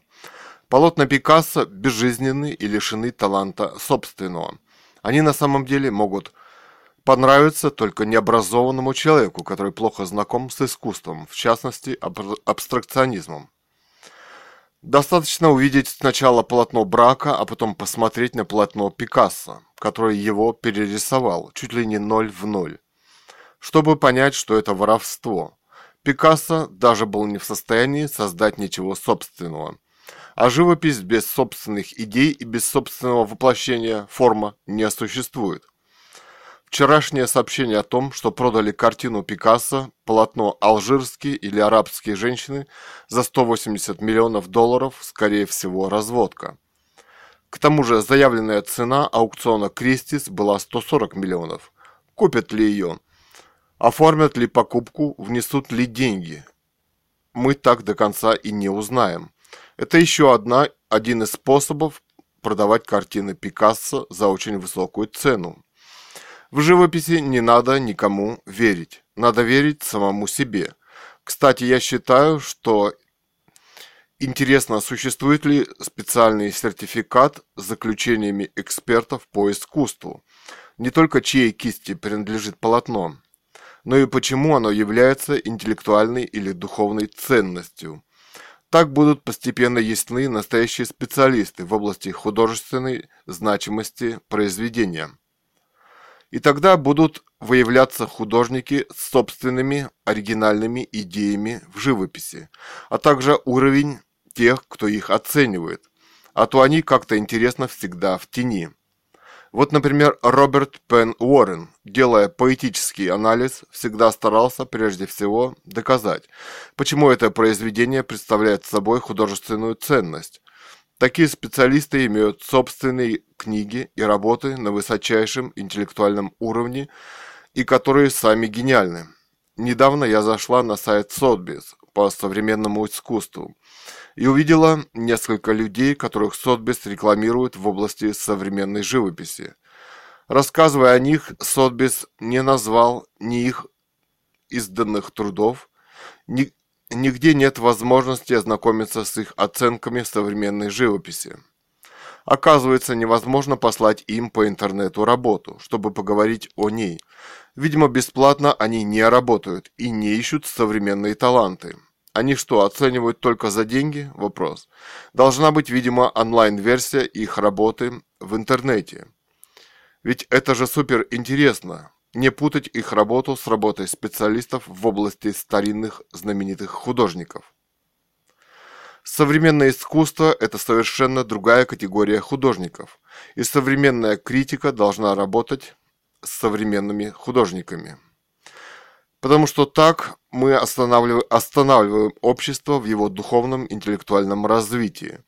Общество вышло на новый этап своего развития – интернет-интеллектуальное общество – и надо начинать хорошо пользоваться его возможностями, широко пользоваться его возможностями. Арт-критик, писатель, а, кинокритик Ганова Людмила. Публицистика Ганова Людмила. 9-10-2018, 10 сентября 2018 года. Реальные проблемы современности. Порождение войны – это порождение нелегитимной власти. У нас Ленин тут же попер на весь остальной мир. Завоюем весь мир. Режим Ленин, Гитлер, Наполеон. Война в Сербии. В Сербии был монарх, и ему не пришло бы в голову воевать со своим народом. В Англии вот нет никаких войн внутренних. Нелегитимная власть – это еще и внутренняя война. Она уже сотни лет не заканчивается, эта война. Это продолжение нелегитимных глав государств. В России без остановки война уже сотня лет. Если бы была в России законная монархия, НАТО не выстраивалось бы у границ России сейчас. Здесь настолько привыкли к войнам и революциям, что это теперь самое обычное состояние общества. И вот еще 7.10.2018. Публицистика Гановой Людмилы. Юридические, судебные, правовые аспекты казни семьи Николая II в России. Цитата. Церковь не намерена выносить решение по вопросу о подлинности предполагаемых царских останков к столетию расстрела семьи Николая II. Об этом в интервью газете «Известия» заявил председатель синодального отдела по взаимоотношениям РПЦ с обществом и СМИ Владимир Легойда. Убийство царской семьи в России. Цитата. «Решение, скорее всего, будет приниматься на уровне, на уровне архиерейского собора в силу важности вопроса. Оно не будет приурочено к какой-то дате, как многократно подчеркивал патриарх. В этом вопросе у нас нет права на ошибку, уточнил господин Легойда. С сайта Коммерсант www.коммерсант.ру слэш док слэш 3681 550. Тем не менее возникает вопрос, кто арестовал царскую семью и по какому поводу, где эти документы? Кто решил выслать его и всю его семью в Екатеринбург? По-видимому, императора Николая II и его семью удерживали силой, поэтому он не мог принять самостоятельного решения, иначе бы он уехал в Европу к родственникам и или эмигрировал. Широко распространена точка зрения, что император Николай II и его семья расстреляны по решению местных большевистских органов власти в Екатеринбурге. Но этому противоречит факт, что все остальные родственники, которые находились в России, были через день собраны и расстреляны в Волопаевске. Все это говорит о продуманной и спланированной операции высшей власти в стране, которую возглавлял В.И. Ленин. Вопрос о его личной причастности к этой казни императора Николая II сфальсифицирован Следственным комитетом который вынес решение о его прекращении в связи с отсутствием документов в октябре 2011 видимо, по политическим мотивам. Ведь может быть поставлен вопрос о легитимности современной власти в России и ее передачи ее современным родственникам дома Романовых. Цитата. Да, на сегодняшний день разрешение от Следственного комитета на обнародование результатов завершенных экспертиз получено. Секретарь Церковной комиссии по изучению результатов исследования останков, найденных под Екатеринбургом, председатель Патриаршего совета по культуре епископ Егорьевский Тихон Шевкунов. Что у церкви есть криминалисты, патологоанатомы, патологоанатомы, специалисты по экспертизе ДНК, они могут сравнить с живущими сейчас родственниками в Екатеринбурге вопрос. РПЦ может, может высказать свою культурную точку зрения на отсутствие до сих пор в государстве русском юридической, правовой и судебной вообще легитимности этого события – казни, расстрела, сожжения, исчезновения царской семьи. Этого она не делает. Ведь для РПЦ император Николай II – это помазанник Божий на земле. Для них это самый важный вопрос в современности. Именно с тем, именно этот важнейший вопрос, который должен быть поставлен, но церковь его упорно обходит и замалчивает. В свое время, в 90-х годах, певец Александр Розенбаум написал песню, альбом «Вяло текущая шизофрения. Что-то здесь не так». Говорят, что где-то раскопали кости царя. Да от стыда у умных психов щеки горят. Что-то здесь не так, что-то здесь не так, что-то здесь не так, не так. Почему не возбуждено уголовное дело именно по факту переворота, незаконного захвата власти, незаконного ареста и отлучения Николая II от царской власти, главы государства, и обстоятельств этого захвата, наконец, казни, исчезновения Николая II и его царской семьи, а также последующие за этим массовые расстрелы и казни дворянского сословия офицеров, граждан России, кстати, и церковного сословия также, и так далее. Тем не менее, официальная точка зрения противоречит истине. Ну, уничтожили, например, большевики документы по причастности Ленина и его окружения к казни Николая II. Но существует определенное понимание истории и ответственности за нее. Они и не могли сохраниться. Что, вы хотели найти в госархивах архивах личное распоряжение Ленина насчет расстрела царской семьи? Вопрос с личной подписью самого Ленина и чтобы оно осталось в архиве? Все же переворот возглавил В.И. Ленин. Что у вас и этих документов нет? Вот на этот счет у всех документов предостаточно. Правда всегда одна. Вот Владимир Ильич и его правопреемники должны нести ответственность за совершенные жуткие преступления против царской царя и царской семьи, в том числе массовых казней в России на протяжении ста лет. Следователь Соколов Н.А. первым провел тщательное исследование на месте гибели царской семьи. Запро запротоколировать и допросил свидетелей, в том числе и жителей деревни Коптики, находившиеся рядом, а позднее, после эмиграции во Францию опубликовал там в 1924 году книгу «Убийство царской семьи». Следственные материалы об убийстве российской императорской семьи. Соколов еще в 1919 году провел тщательное расследование гибели царской семьи. Потом найденные доказательства были вывезены в Европу. Сам Соколов уже сам скоропостижно скончался тоже в 1924 году. Безусловно, интересно, что собранные им вещественные доказательства были переданы, князь Лихтенштейна Ханс Адам II передал документы Н.А. Соколова на государственное хранение в Россию в 1997 году. Поэтому непонятно, почему Следственный комитет вдруг заявляет, что у них нет документов. И все же остается главный вопрос, что расследованием этого дела должны заняться сами наследники Николая II в монархиях за рубежом. На самом деле современная власть отчасти неправомочна заниматься этим вопросом, потому что она нелегитимна то есть является наследием переворота и захвата В.И. Лениным царской власти. Впрочем, переворотов здесь, в России, было предостаточно с тех пор. В 2018-м Ганова, писатель Ганова Людмила написала открытые письма королеве Великобритании Елизавете II, монарху шведскому Карлу XVI Густаву, а, Нобелевскую премию по литературе, а, о привлечении внимания к нелегитимности власти в России и к роману, к своему «Русская монархия 2010».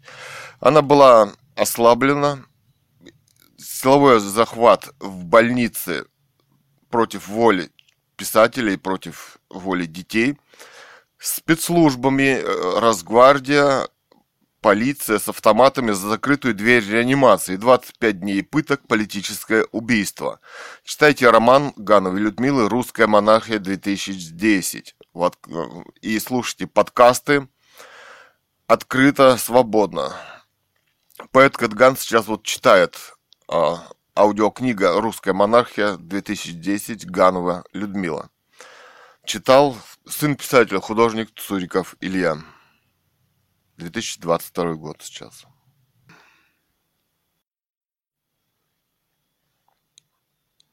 Публицистика Гановой Людмилы. 5-22-2018. Преступление века. Расстрел царской семьи Николая II в 1918 году и затем всех остальных родственников царя Волопаевски – это, несомненно, преступление века. В этом также, несомненно, принимал участие сам В.И. Ленин. Но вот уже сто лет поражает молчание, организованное большевиками и коммунистами по этому поводу.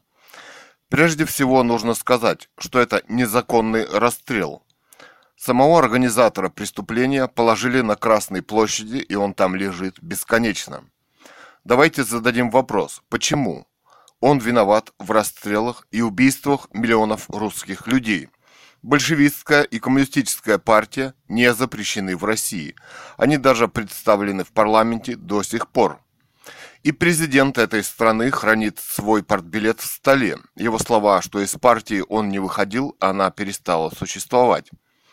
Но она ведь не перестала существовать. Ее правоприемник Г. Зюганов с КПРФ в России о незаконности этого расстрела вопросы до сих пор не поставлены. Почему не поставлен вопрос об убийстве жены, дочерей, малыша? Обычно сразу же переходят на разговор о шествии 9 января многотысячной толпы. Но ведь кто-то же должен ее собрать, организовать. А передача якобы письма царю Николаю II о плохой жизни. Кто его написал? Где оно?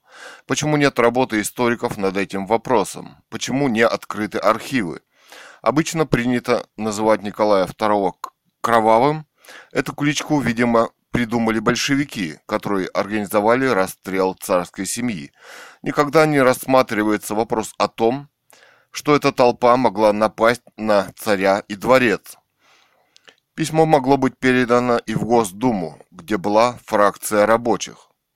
Столетия страшного расстрела и страшные тайны с этим связанные, и жуткое молчание, которое воцарилось в России – Никто никогда не выразил даже сожаления тому, что произошло в Екатеринбурге. Сто лет фактически управляют большевики-коммунисты. Россия – страна миллионов беднейших людей, которые едва сводят концы с концами на фоне миллиардеров, которые за кратчайший период времени стали сказочно богатыми людьми. Вся Россия практически принадлежит им. Институт царской монархии – это ведь способ организации власти в государстве. Царь передает, если не может управлять любому другому члену семьи. Передать брату Михаилу он не мог, который якобы затем тоже отрекается. Он мог спросить его согласия. Попытка найти документы отречения царя от престола, как и брата, невозможно. Их просто нет. Можно даже в связи с этим утверждать, что в России нелегитимная власть, а захваченная. Здесь всегда была монархия. Может, поэтому и лежит Владимир Ильич на главной Красной площади страны, а все эти вопросы в обществе не поставлены. Однажды мне довелось участвовать в интеллектуальном споре на радиостанции «Эхо Москвы», где блогеры обсуждали этот вопрос и были высказаны различные точки зрения – я, например, высказала мысль о том, что испанский диктатор Франко передал власть законному королю, но и предположила, что в России может произойти то же самое и даже написала роман «Русская монархия» на основе этой дискуссии. Это было около 10 лет назад. Мне сейчас 70 лет. Я узнала э, много сторон этого общества, о том, какой огромной властью здесь обладает ФСБ. Моя семья подвергается страшному преследованию до сих пор, и это правда. Но и сейчас я не жалею о высказанной мной точке зрения. На меня глубоко, но меня глубоко потрясает и удивляет молчание европейских монархий. Никто никогда не высказал даже сожаления о циничном беспощадном расстреле. Конечно, Россию боятся в мире. Я написала Карлу Густаву XVI, королю Швеции, письмо из Шведской академии и сказала, что сама могу выдвинуться на Нобелевскую премию, как В.В. Путин сам выдвинулся на пост президента России. Великий философ Кант сказал, когда справедливость исчезнет, то не останется ничего, что могло бы придать ценность жизни людей. Это письмо еще одна попытка нарушить это страшное молчание. Слишком много людей в России и мире понимают, что если они нарушат это молчание о жесточайшем расстреле Николая II и его семьи, с кем и как им придется иметь дело. Карлу Густаву пришлось бы иметь дело как с американским президентом, так и с русским. Но он не понимает, что у себя в стране он имеет дело с каким-то своеобразным началом бархатной революции. У него наплыв тысяч мигрантов, а у него нет ни денег, ни возможности куда-то поселить и дать работу.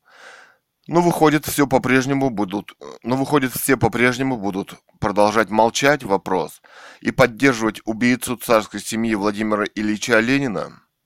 Господин Трамп отправился в мировой поход за военным за завоеванием новых стран. Америка давно воюет со всем миром, хотя президенты там и меняются. Югославия, Ливия, Ирак, а теперь уже и Сирия. Я думаю, за монархией и Европой дело не постоит. И кто сумеет нарушить это страшное молчание по поводу уже столетия расстрела царской семьи и незаконного свержения монархии в России в 1917 году? Роман писателя Гановой Людмилы «Русская монархия. Литература-21.ру. Russian. Русская монархия». Политическое убийство писателя в 2018 году. Силовой захват полицию, Росгвардии, авто, спецслужбами с автоматами на перевес за закрытую дверь реанимации против воли человека и детей. Читайте расследование и роман. Русская монархия.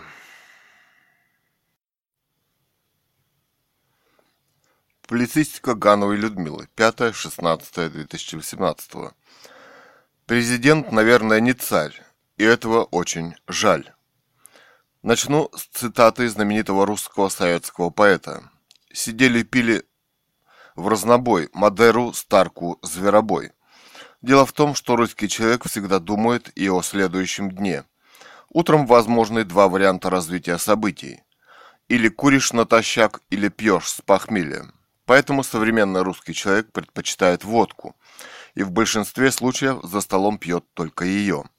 Сам Высоцкий за столом с друзьями, которые приглашали, чтобы послушать его песни, видимо, любил шампанское, которое присутствует на столе в его съемках. Не могу я жить без шампанского, да без табора, да без цыганского. К сожалению, эпоха великолепного советского шампанского прошла. Какой-то товарищ советский сумел приобрести завод шампанского и испортил уникальную технологию. От него тоже стала болеть голова.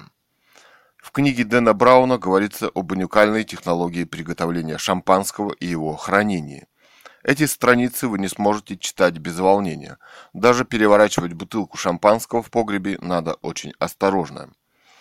Свое утро я всегда предпочитала начать с сигареты, уникального индийского табака, который выращивала сама, но иногда я курила северную звезду, уникальные американские сигареты, отлично сделанные с ментолом. Сейчас несколько лет я уже не курю и считаю, что курить и пить очень легко бросить, если считаешь, что это нужно. Мои дети художники и не пьют вообще, но я делаю немного э, виноградного вина из собственного винограда и храню тоже в погребе. Хороший винный сорт Изабелла с тысячелетней историей, Гагарин, Мускат и другие, которые мы пьем часто и на дни рождения. Капиталисты постарались сделать из вина суррогат. Народ стал принимать меры и гнать самогон. Например, московский бомонд гонит по субботам и воскресеньям у себя на даче собственный самогон с секретами. Очень компетентная статья была в РР по поводу российского самогона. На Руси всегда славились настойками и наливками – а, на Руси всегда славились настойки и наливки. Березовая, полынная, клюквенная и так далее. Иногда я с настоящей неж... нежностью думаю о советской эпохе. Советскую водку с пельменями очень трудно переоценить. Она была настоящая, пшеничная, а государственная продукция мясокомбината и хлебного завода была такого высочайшего качества. Копченая продукция советского мясокомбината, сосиски, этот вкус забыть невозможно. Копченая грудинка, консервы. Иногда мне хочется отдать под суд, ну, например, колбасного короля, который сидит в Думе. Читал о нем тоже в РР. Его состояние оценивалось в 700 миллионов. Он сидит в Думе, и он, конечно, настоящее лобби, и он не будет принимать законы против себя. Государственный сектор экономики должен соперничать с частным. Мы начинаем это понимать. Сейчас время фальсификации многих продуктов. Почему в Думе нет ни одного рабочего? Например, в Думе у царя была рабочая группа. Туда тогда выходит, что царь был самый демократичный правитель. И выходит, что шествие 10 января, чтобы передать царю какое-то там письмо, это провокация, чтобы убить и свергнуть царя. Эта мысль почему-то не приходит Невзорову в голову. Он ведь занимается фальсификацией этих событий. Партии эсеров и кадетов, которые также присутствовали в Думе, на самом деле так ничего и не смогли сделать для России, хотя громко об этом заявляли. В своей книге Миляков рассказывает, некрасиво рассказывает о своей зависти к Николаю II. А вот время все начинает ставить на свои места. Господин Навальный строит свою избирательную кампанию президента на том, что президент не царь. Действительно, президент не может быть царем, хотя об этом можно искренне пожалеть. Кстати, у царя были великолепные винные погреба на юге России, в котором вина не могли быть сфальсифицированы. А вот Сталин остался в истории как основатель ГУЛАГа. Он тоже не был и не мог стать царем. Но может нам в России имеет смысл вернуться к монархическому строю правления – Наследников у Николая II много по миру. Это очень интересный вопрос, правда, господин Навальный? Мне думается, что даже Трамп хотел бы быть царем, а не республиканцем или демократом. А уж по поводу выборов и говорить нечего. Май 2018 года. Автор Ганова Людмила. Сайт литература21, литература-21.ру.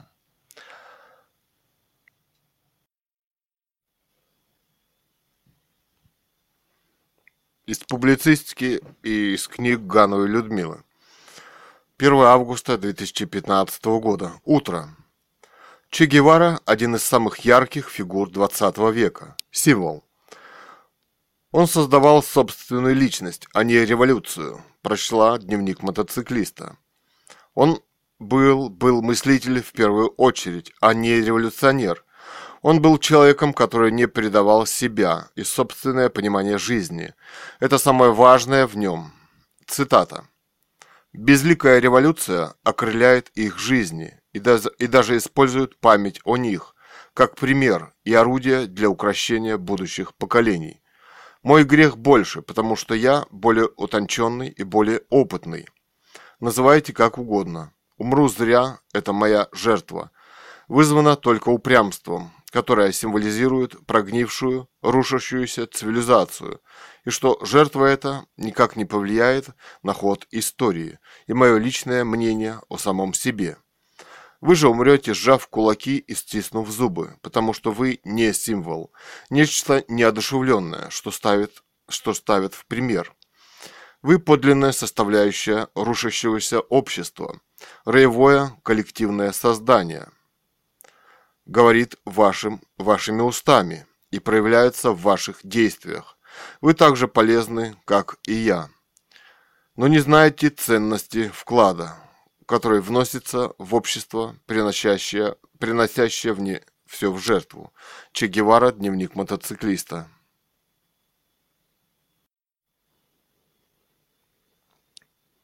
Публицистика Ганова Людмила. Сейчас, исследуя исторический материал по делу Круппа, Нюрнбергского процесса, я пришла к выводу, все сотрудничали с Германией и ее военной промышленностью. Рельсовая сталь плюс колеса для поездов. И мы сами, того не подозревая, способствовали тому, чтобы Вторая мировая война состоялась. То есть мы, все три страны, способствовали приходу Гитлера к власти и Второй мировой войне. Это, собственно, крупное расследование этого крупнейшего военного преступления, а не состоялось на Нюрнбергском процессе. Интересно было прочитать сам Г Густав Георг Фридрих Мария Крупп фон Болен und Гольфрид умер в Гааге 16 января 1950 года в замке Блюнбах, 79 лет. На каком основании он избежал судебной ответственности? Сейчас стартует еще одна из важнейших страниц мировых хроник. Самые разные современные политические силы сражаются за места президента в России. Будем смотреть иногда. Вчера смотрели материал Фонда борьбы с коррупцией о даче очередной Путина. Вопрос. Потому что ее принадлежность хитро организована. Ты же не можешь сказать, что это дача Путина. У него в собственности только прицеп к какой-то машине. В декларации о собственности Навальный утверждает, что он в тех краях бывает.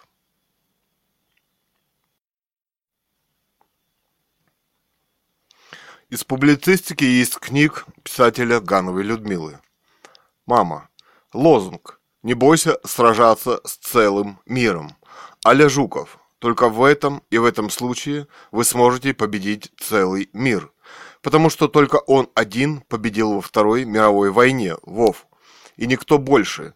Именно он высочайший военный интеллектуал 20 века.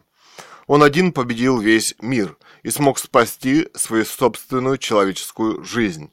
И от Сталина, и от Гитлера, и от всех остальных многих претендентов, которые хотели его использовать. И еще, не надо бояться доверять, доверяться себе и своим собственным интеллектуальным решениям. Но никогда о них никому не рассказывайте. Это только ваше решение, и касаются они только вас. Доказательство главнокомандующего – жизнь и военная деятельность и карьера Жукова. Именно он один победил во Второй мировой войне весь мир, который, многоточие, никто больше не смог его победить. Точка зрения Маман. Ганова Людмила. Публицистика и из книг. 310817. Дежурному ФСБ. Да вы знаете, вы настоящий бог. На подъезде висит объявление, что отключат свет с 9 до 12. Уже час прошел 13.13. .13. Света нет. Позвонили в управляющую компанию «Центральная». Говорят, что это служба спасения. Но не представляются. Остальные вообще не представляются, поэтому позвонили в ФСБ. Это настоящая ФСБ за нами ведет слежку, неофициальная. Эти и ухом не ведут. Давайте выпьем за обаяние борьбы. Они не имеют права официально следить за мной, поэтому следят неофициально, незаконно. Это какие-то тайные службы, наверное, нелегальная разведка Путина. Позвонили, у них должны все звонки записываться. Магнитофон поди старый, советский стоит, записывает. Вполне возможно, кто им деньги-то даст. А по неофициальной слежке они могут, знаешь, что сказать? ВВ настоящий мастер. Но ты знаешь, одно время во Франции была развита тайная слежка. Это, по-моему, во времена Ришелье. И это широко описано в литературе. Об этом писал Дюма, а Дюма. Великолепный, гениальный французский автор. И вообще, французская литература не может существовать без этого имени. Вообще, французы любят приключения, интриги. Это их жизнь и кровь. И Дюма это хорошо понимал. И самого кардинала он так описал, что он не всегда, навсегда вошел в историю. Был такой кардинал Ришелье в книге «Три мушкетера». Был великолепный интриган. Отдадим должное кардиналу Ришелье, его интригам при дворе.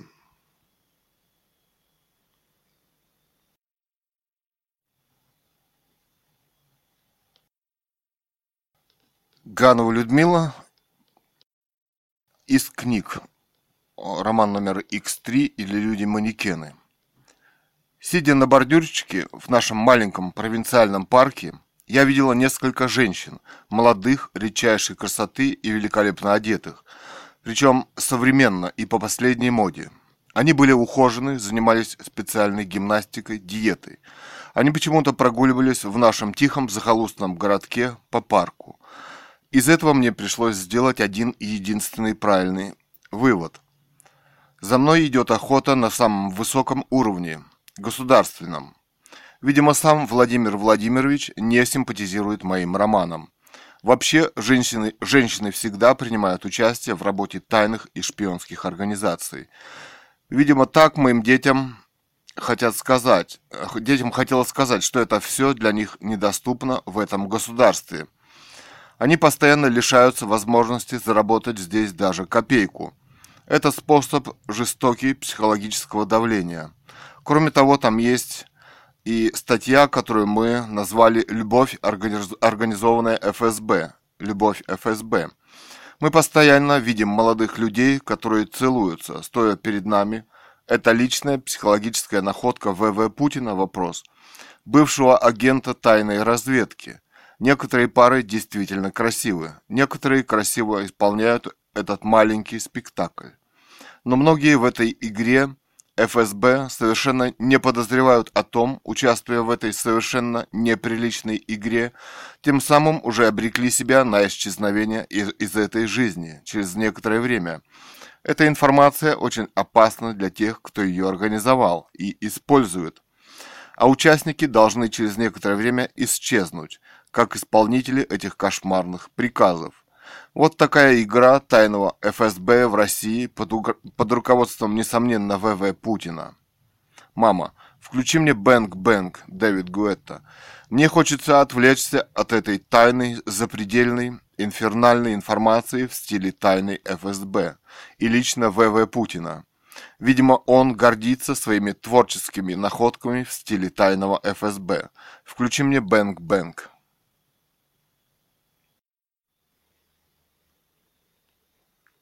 А, писатель Ганова Людмила. Публицистика идеология из книг, например, роман номер X3 или Люди-манекены. 6 августа. Диалог. Хотя отец у Меркель наверняка оберштурмбанфюрер, а кем он может быть? Какой-нибудь Пауль Меркель. Идеология фашистской Германии носила всеобщий характер. Ни один человек не мог там выжить вне ее. Или концентрационный лагерь. Но мне очень нравилось, когда Обама пальчиком гладил сидевшую в кресле рядом на переговорах Меркель. У ней было нежное, трогательное выражение женщины, за которой ухаживает мужчина. Не забывайте, Обама тоже может быть мужчиной вне политики. Вообще, разве он не может любить женщину другой идеологии? Даже фашистской вопрос. На мой взгляд, может. Сейчас же у них в Германии не фашистская идеология. Ты чё? Да, но она принялась за прежнее.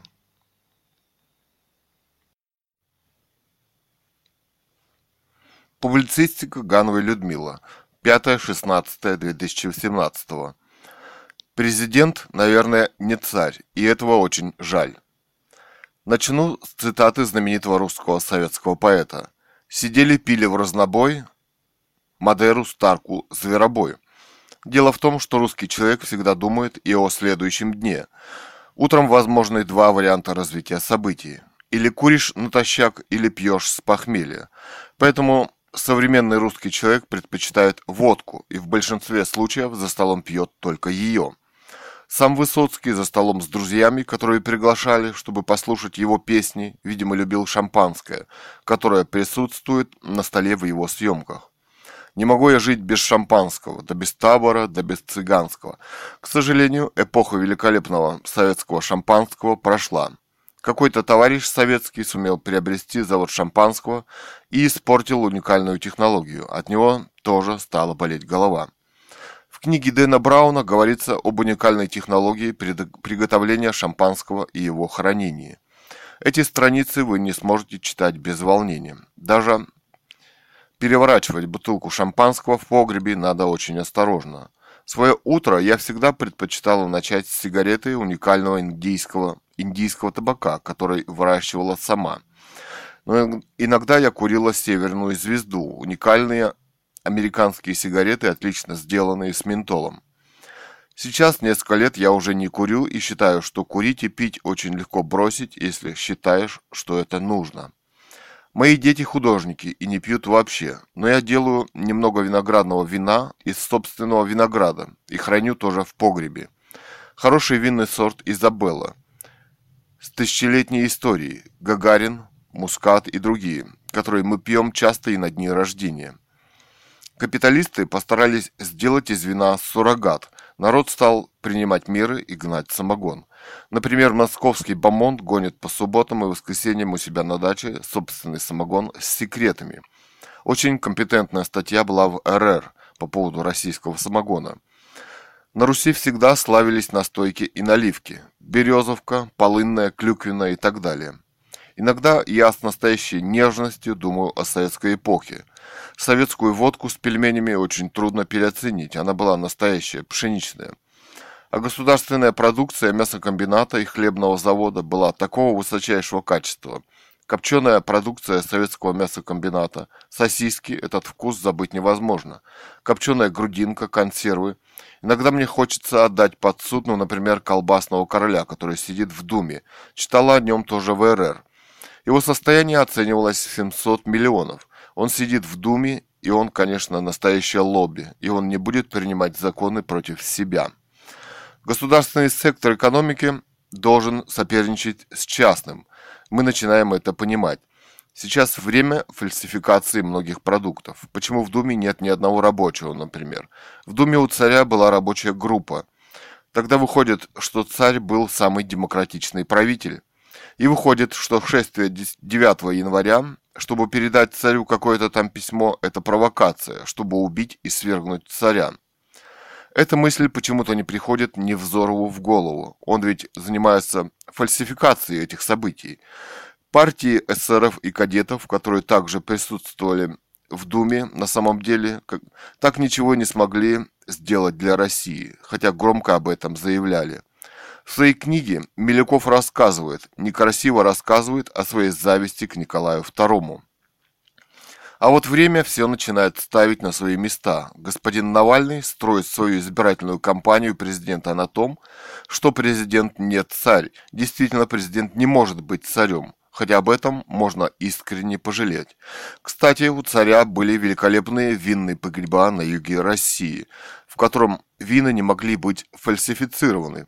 А вот Сталин остался в истории как основатель ГУЛАГа. Он тоже не был и не мог стать царем. Но может нам в России имеет смысл вернуться к монархическому строю правления? Наследников у Николая II много по миру. Это очень интересный вопрос. Правда, господин Навальный?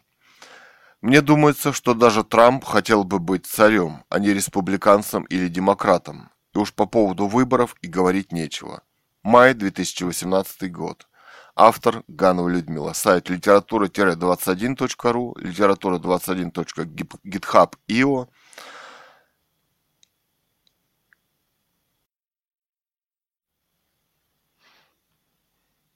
Писатель Ганова Людмила из публицистики и из книг. Слушаем на YouTube Мэрилина Мэнсона «This is no shit». 17 миллионов 997 тысяч 166 просмотров. Sweet Dreams. Революция – это суровый маниакально-депрессивный психоз. И настолько серьезный, что вылечить его невозможно. Лечение нужно начать с того, что такие явления в обществе заскоки бывают. Про революцию нужно забыть, потому что пострадаете именно вы в первую очередь. Все французские революционеры пали под гильотиной. Все, абсолютно все, разного толка и взглядов.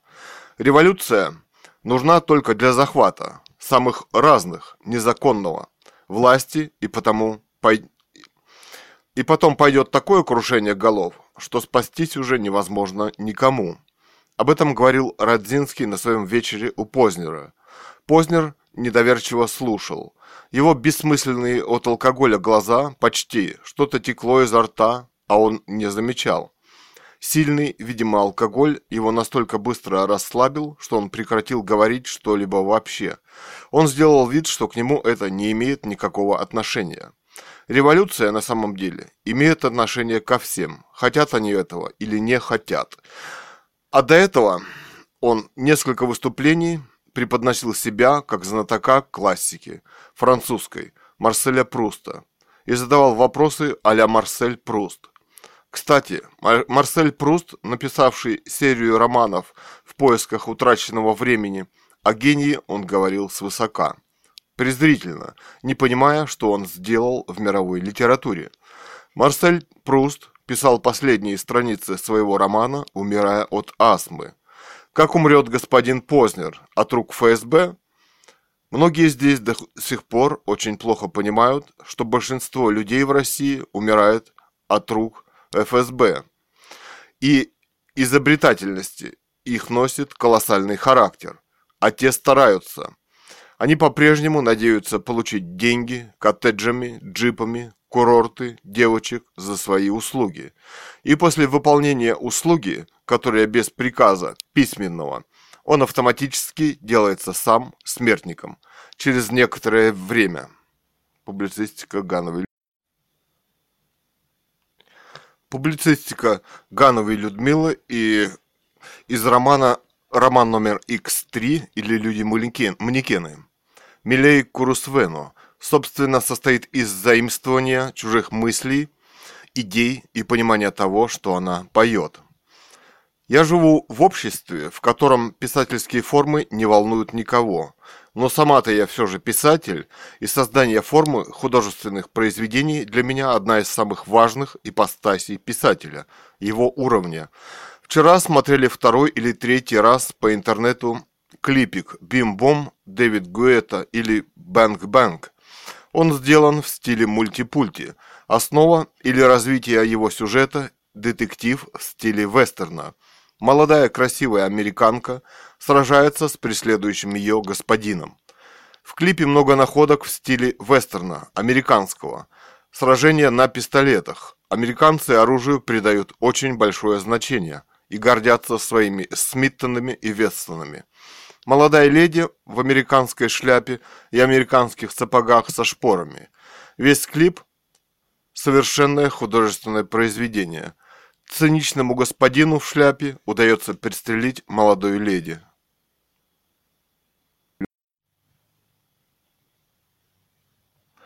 Публицистика Ганова Людмила Роман «Русская монархия» был написан мной в интеллектуальной дискуссии, которая велась несколько лет назад на радиостанции «Эхо Москвы».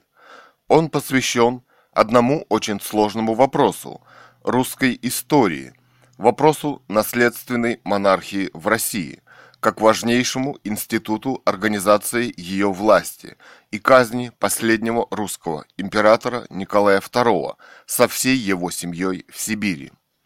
Многое в этом вопросе поражает и вызывает удивление.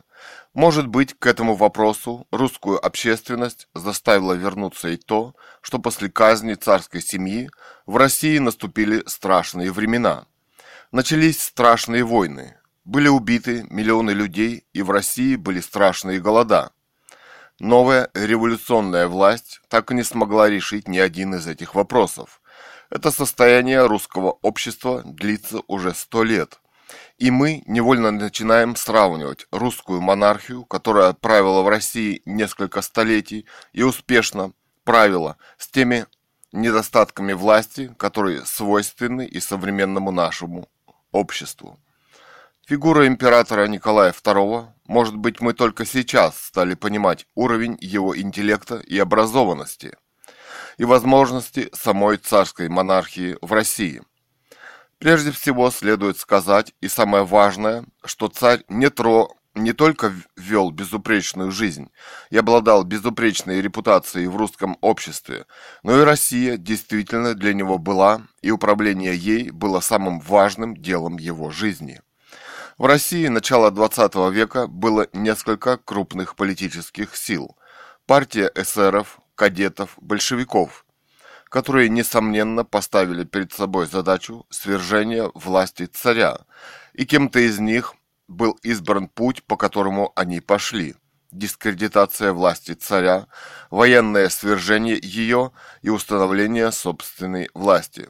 Знаменитое кровавое воскресенье, которое было организовано как шествие к резиденции царя нескольких тысяч людей с письмом о помощи во главе с каким-то попом, это самая настоящая провокация.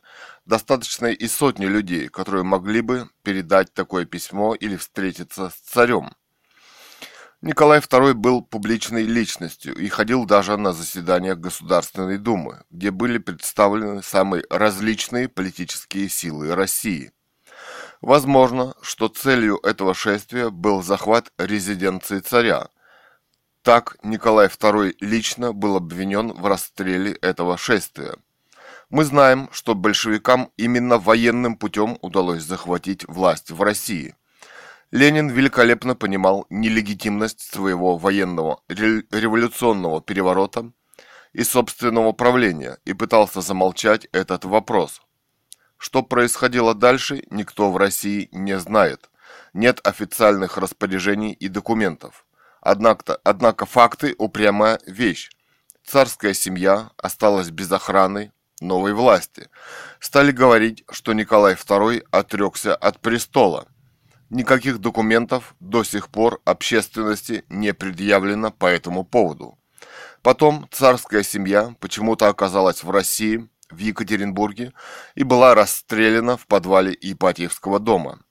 Царь не трогал «революционера» в кавычках Ленина и не стал расстреливать его, хотя мог бы. Хотя лозунг «расстреливать и вешать» до сих пор муссируется в нашем обществе. Кто стоял во главе самой высшей власти в то время в России? Владимир Ильич Ленин. Именно он, следовательно, должен нести юридическую, моральную и нравственную ответственность за убийство и страшную казнь, а все остальные члены семьи, жена, маленькие дети, за что они были казнены. Все же Владимиром Ильичем Лениным. Он всегда упрямо молчал по этому вопросу, хотя и написал много трудов.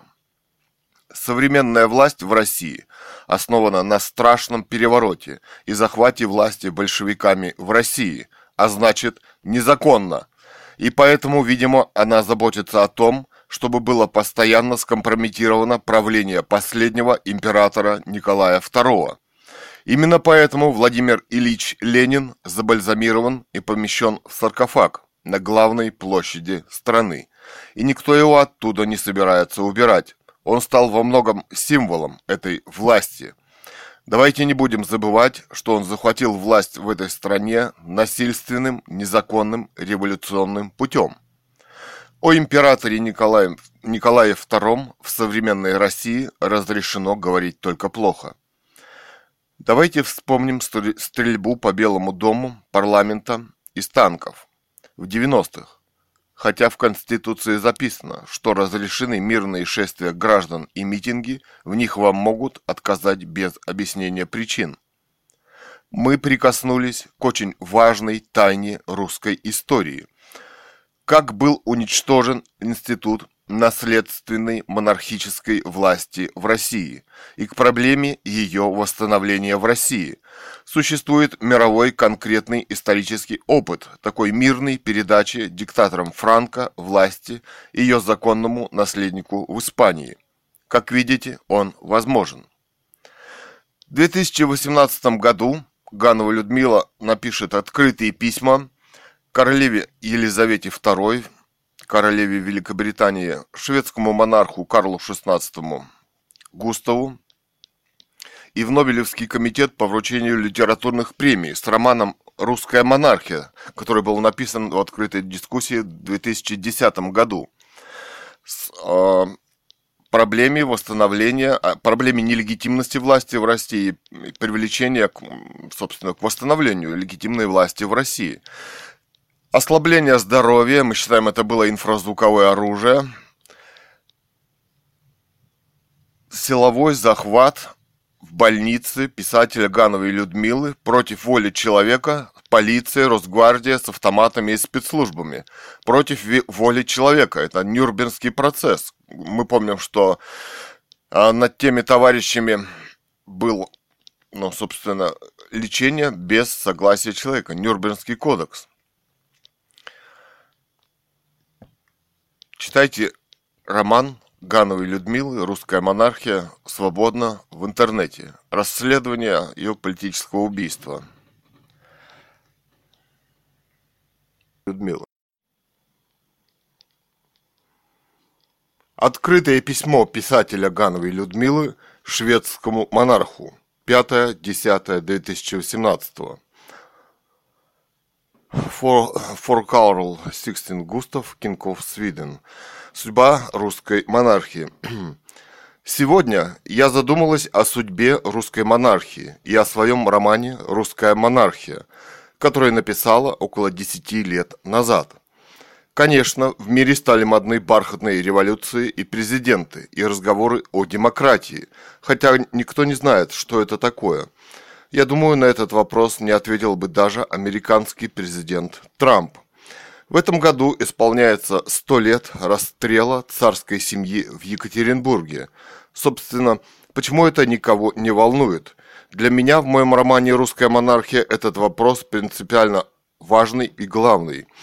Потому что институт наследственной власти в государстве не может быть подвергнут сомнению. Царь – монарх – в любой момент может передать власть любому другому члену семьи, который сочтет нужным сделаться также монархом. Мы видим, что выборная система, что в России, что в Америке, чистейшая фикция на очень короткое время. И это либо международный скандал, либо уголовное дело, как, например, произошло с Николя Саркози. Современный президент Франции Макрон вполне может этого также опасаться. Эти размышления лежат в основе моего романа. Тем не менее, огромная тем не менее, скромная попытка при, привлечь к нему внимание – это и есть это письмо. Я считала, что Карл XVI Густав должен понимать это, поскольку он монарх. В любой момент у него могут устроить бархатную революцию, как, например, американскую бархатную революцию в Армении. Поэтому мне бы хотелось привлечь к нему, роману «Русская монархия», внимание, например, Королевской, Королевской шведской академии, которая, по-видимому, его не читала, занятая сексуальными скандалами в комитете, в комитете выдвижения романов на премию. Я считаю, что сам человек имеет право говорить о своем романе. Ну вот, например, В.В. Путин самовыдвиженцем выдвинулся на пост президента России. Так что мое письмо – это попытка привлечь внимание к роману «Русская монархия» Шведской академии по вручению Нобелевских премий и самому, и самого шведского короля Карла Густава XVI, который проблемы монархии должен понимать гораздо лучше. Кстати, идеи о упразднении монархии о упразднении монархии в мире и назначении референдумов усиленно муссируются в средствах массовой информации. Вот, например, современный сериал «Члены королевской семьи» The Royals, который усиленно строится на отказе короля от собственной монархии и, вы, и выбранной системы видимо, выбор, выбранной системы управления. Например, в Англии. Денег на пропаганду в сериале не пожалели. Обычно американские сериалы – это детективы с тремя обшарпанными столами. Например, Major Crimes, Blind Spot, где они обычно спасают чуть ли не весь мир. Уважаемый Карл XVI Густав – Простите за беспокойство. Сама я живу в Сибири. Ссылать меня уже некуда. Но человек я образованный. Я закончила знаменитый университет НГУ. Так что написать такой роман – это в некотором роде моя профессия филолога. Желаю вам дальнейшего благополучия на посту шведского монарха и долголетия вашей собственной монархии и прошу все же посмотреть роман «Русская монархия» в связи с его актуальностью – всех благ вам и вашей семье. С уважением, Людмила Ильинична Ганова. Хочу, хочу, чтобы вас, ваш флаг был всегда поднят. 11.05.18. 11 мая 2018 года. В 2018 году Ганова Людмила была ослаблена. Мы считаем, это было инфразвуковое оружие. Силовой захват полицией, Росгвардией, спецслужбами с автоматами в больнице дети арестованы за закрытую дверь реанимации против воли человека. Политическое убийство. Читайте роман Гановой Людмилы «Русская монархия-2010» в открытом доступе в интернете свободно. Читал художник Цуриков Илья, сын писателя Гановой Людмилы.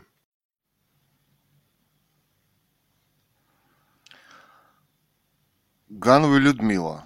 Открытое письмо королеве Великобритании Елизавете II. Уважаемая английская королева Елизавета II, простите, что потревожила вас. Обратиться к вам меня заставило дело чрезвычайной важности моей собственной жизни и моей семьи. Дело в том, что около 10 лет назад я написала роман «Русская монархия». По образованию я филолог, кончила НГУ. На радиостанции «Эхо Москвы» я участвовала, участвовала в дискуссии по вопросу о русской монархии Николая II. Вы, конечно, в курсе, что вся его семья была расстреляна самым жестоким образом в Екатеринбурге в 1918 году. А потом эта дискуссия легла в основу моего романа «Русская монархия». После этого мне и моей семье пришлось столкнуться с очень страшными реалиями русской современной жизни в России – о которой большинство русских в этой стране даже не подозревают. Страшный расстрел Николая II со всей семьей и маленьким ребенком, мальчишкой, почему-то заставил молчать всю Россию. Я поняла, просто никому нельзя было говорить на эту тему. Но Англия-то монархия, и поэтому вы не должны проходить мимо хотя бы в столетие этого жуткого расстрела. Ваше молчание приобщает вас к убийцам русской монархии. Может, конечно, вы этого не понимаете. Но этот жуткий убийца Владимир Ильич Ленин, которого Николай II мог уничтожить за его политическую деятельность в России, до сих пор лежит в саркофаге на Красной площади. И все снова об этом молчат. Вот уже сто лет его кошмарный труп даже похоронить никто не может. Он оказался очень нужен этой власти. Он создает видимость ее легитимности в России. Моя жизнь и жизнь моей семьи оказалась связанной с монархией Николая II и ее расстрелом. А почему только я должна выступать против такого уни... уничтожения монархии в России? То есть мне бы хотелось в вашем лице получить союзника. Ну кто-то же должен говорить о том, что произошло в России сто лет назад, и рассказать людям правду, и осудить страшного убийцу В.И. Ленина. Вот поэтому у меня родилась такая идея – обратиться к вам, королеве Англии, чтобы вы тоже не стали убийцей Николая II и его царской семьи и монархии в России, как института светской власти. Если подумать, то так вы защитили бы и свою собственную монархию, и свою королевскую семью в будущем. Но только не страшным молчанием по поводу убийства русской монархии в России.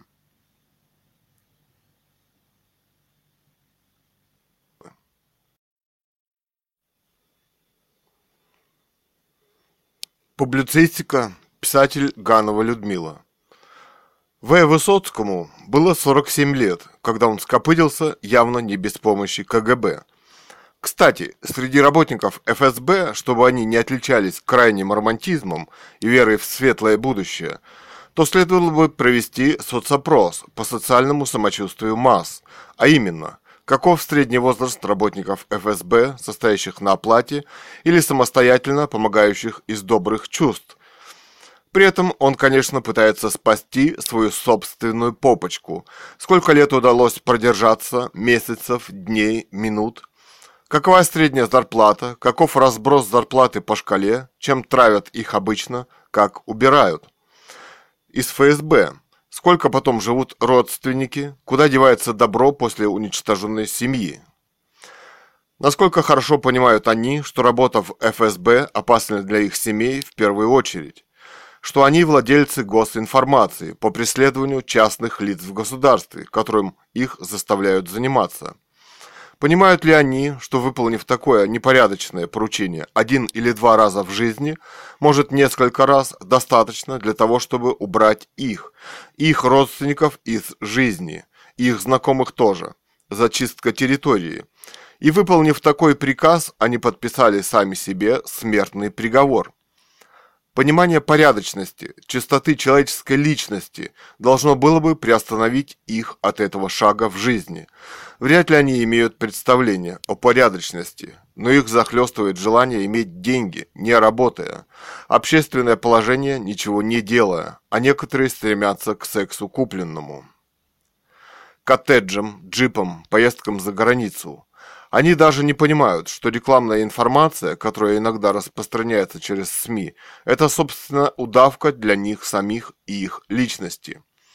Нужно получше присматриваться, что происходит в стране и что здесь делается на самом деле.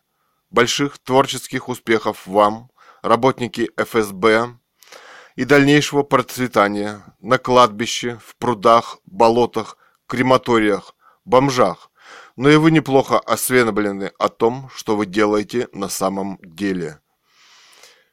В демократической России с избранным президентом, президентским правлением после уничтожения царской монархии Николая II в России, вешателем Лениным, страшным садистом и преступником, о котором все боятся это сказать до сих пор и который лежит в центре Красной площади до сих пор.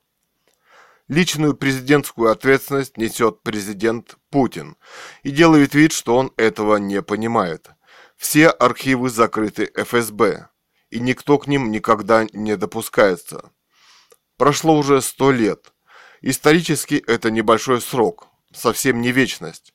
ФСБ не сможет и президент Путин вечно стоять у власти в России, надеясь на пытки и голод в стране. Он перестал замечать, что в России несколько другая ситуация. Россия предпочла, предпочла вымирать, чем сдаться ему. Идет резкий демографический спад. Несколько миллионов в год под, над приростом населения. Ну вот где-то так. Ганова Людмила, автор романа «Русская монархия-2010» о восстановлении легитимной власти в России монархии Романовых, по примеру Испании. Политическое убийство писателя в столетие расстрела царской семьи Романовых. Читайте роман «Русская монархия и расследование» в интернете на блоге «Русская монархия» blogspot.com и на других наших блогах в интернете. Из публицистики и из книг Гановой Людмилы 25.08.17 21.30 Инфузия маме Владимир Ильич создал себе образ интеллектуала, который написал якобы 55 томов собственных трудов. Но как только он пришел к власти, ничего из них, этого интеллектуализма, в своей деятельности он не применил. Это первое, самое важное доказательство, что эти труды написаны кем-то другим. Скорее всего, этот бедолага был расстрелян и уничтожен им по личному распоряжению. Личность его как человека – это, конечно, убийца и вешатель. Именно этим больше всего он и занимался, когда пришел к власти. В стране были уничтожены им все виды экономической и политической деятельности в жизни общества. В стране начался жуткий голод, от которого погибли миллионы людей. Так что в кавычках «дурачок» царь на фоне его просто Господь Бог. Власть его в стране была все же недолгой. Он был подстрелен отравленной пулей. Давно пора предать земле страшного убийцу, а не держать на главной площади страны, приукрашивая его и забывая про колоссальные массовые убийства миллионов людей – Ганова Людмила из романа X3 «Люди-манекены». А, сайт в интернете, где можно скачать. Литература-21.github.io. Книги современных авторов.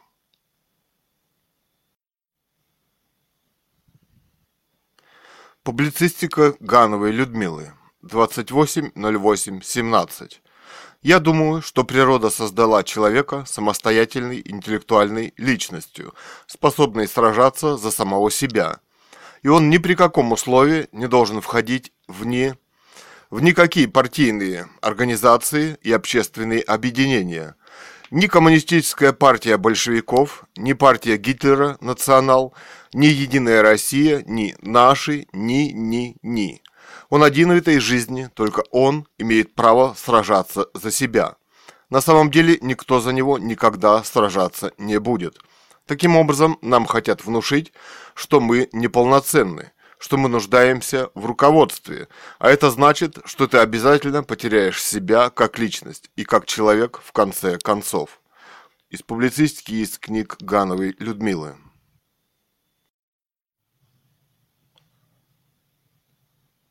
Публицистика Гановой Людмилы 6.10.2018 Король русской сцены Я стала внимательнее относиться к тому, что говорили классики и гении мировой литературы к самому пониманию королевской власти, короля и монархии, о которых в России молчат уже сто лет после расстрела царской семьи Николая II в Екатеринбурге.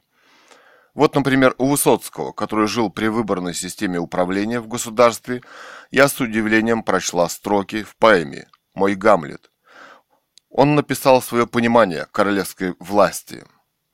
«Я знал, что, отрываясь от земли, чем выше мы, тем жестче и суровей. Я шел спокойно прямо в короли и вел себя наследным принцем крови. Я знал, все будет так, как я хочу, я не бывал в накладе и в уроне, Мои друзья по школе и мечу служили мне, как их отцы, короне. Не думал я над тем, что говорю, и с легкостью слова бросал на ветер. Мне верили и так, как главарю, все высокопоставленные дети. Кстати, спектакль по Шекспиру «Гамлет», где Высоцкий играл самого принца датского, почему-то никто из многочисленных друзей не снял спектакль на пленку. которые его знали, которые его так ценили и любили, говорят. А ведь «Гамлет» – это центральное произведение Шекспира, и существует документальный фильм, где Высоцкий рассуждает о Гамлете и о том, как он там играет, как видит его. Есть его шутливое выступление в одном из интервью, где он шутливо читает знаменитый диалог «Быть или не быть» Шекспира и рассказывает о том, как он его понимает. Это супер интересно. Почему быть или не быть? Вопрос.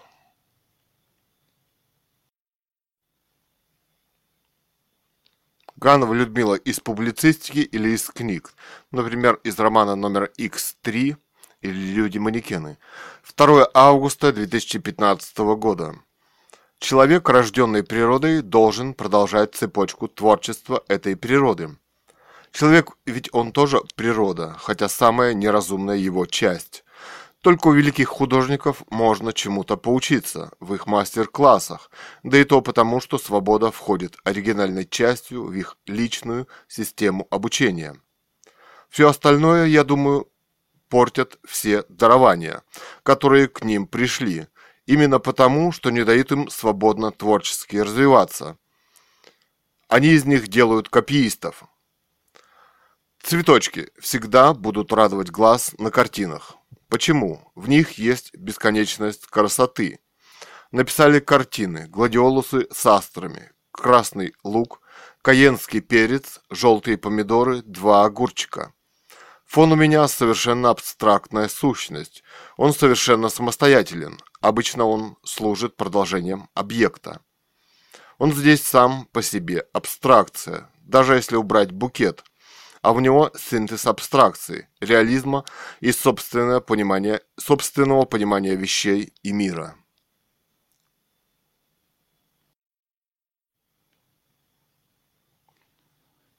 Публицистика Гановой Людмилы. Возрождение русской монархии. Вчера думала о миллиардах Дерипаски и о всей экранной истории его с яхтой и девочками, выложенной в интернете. И дело не в том, что миллиардер Дерипаска евет на своей яхте по 5-6 девочек, спускаясь куда-то в каюту вниз. Мне даже понравилось поведение Насти Рыбки, которая, в общем-то, всю эту историю рассказала. Эти девочки, которые за деньги готовы спать с Дерипаской, ну просто кошмарные. Они учатся в престижных московских университетах, и они из эскорта – Такая концентрация капитала в руках одного человека опасна для государства, для России. Эти деньги оказались в его руках только по одной причине. Он обокрал всех, благодаря своей близости к власти. На другой стороне, колоссальное количество молодых людей без намека заработать копейку в этом же государстве. Об одном из таких рассказала нам мать одного убитого в Сирии в результате боя в феврале 2018 года. Вся страшная правда происшедшего там стала появляться благодаря видикам в интернете. Более 200 человек из какой-то пятой роты были за полчаса уничтожены благодаря дронам, беспилотникам и вертушкам. В общем, несколько танков и пара пушек были мгновенно взорваны с высоты. И у людей не было на самом деле ничего, чем бы они могли обороняться. На вопрос, если техногенная, технологичная Америка так превосходит русских, то тогда вопрос, то тогда вопрос времени, и все русские там будут уничтожены. Оказывается, там была частная военная компания, ЧВК, русских, и даже не государственная. И Песков сказал, что, как вы знаете, мы в данном случае оперируем теми данными, которые касаются военнослужащих ВС России, которые принимают участие в операции ВС в поддержку сирийской армии. Данными о других россиянах, которые могут находиться в Сирии, мы не располагаем. Рекомендуем обращаться в оборонное ведомство РБК.ру. Ссылочка. Эта ЧВК охраняла газопровод сирийский, который проходил по этой территории.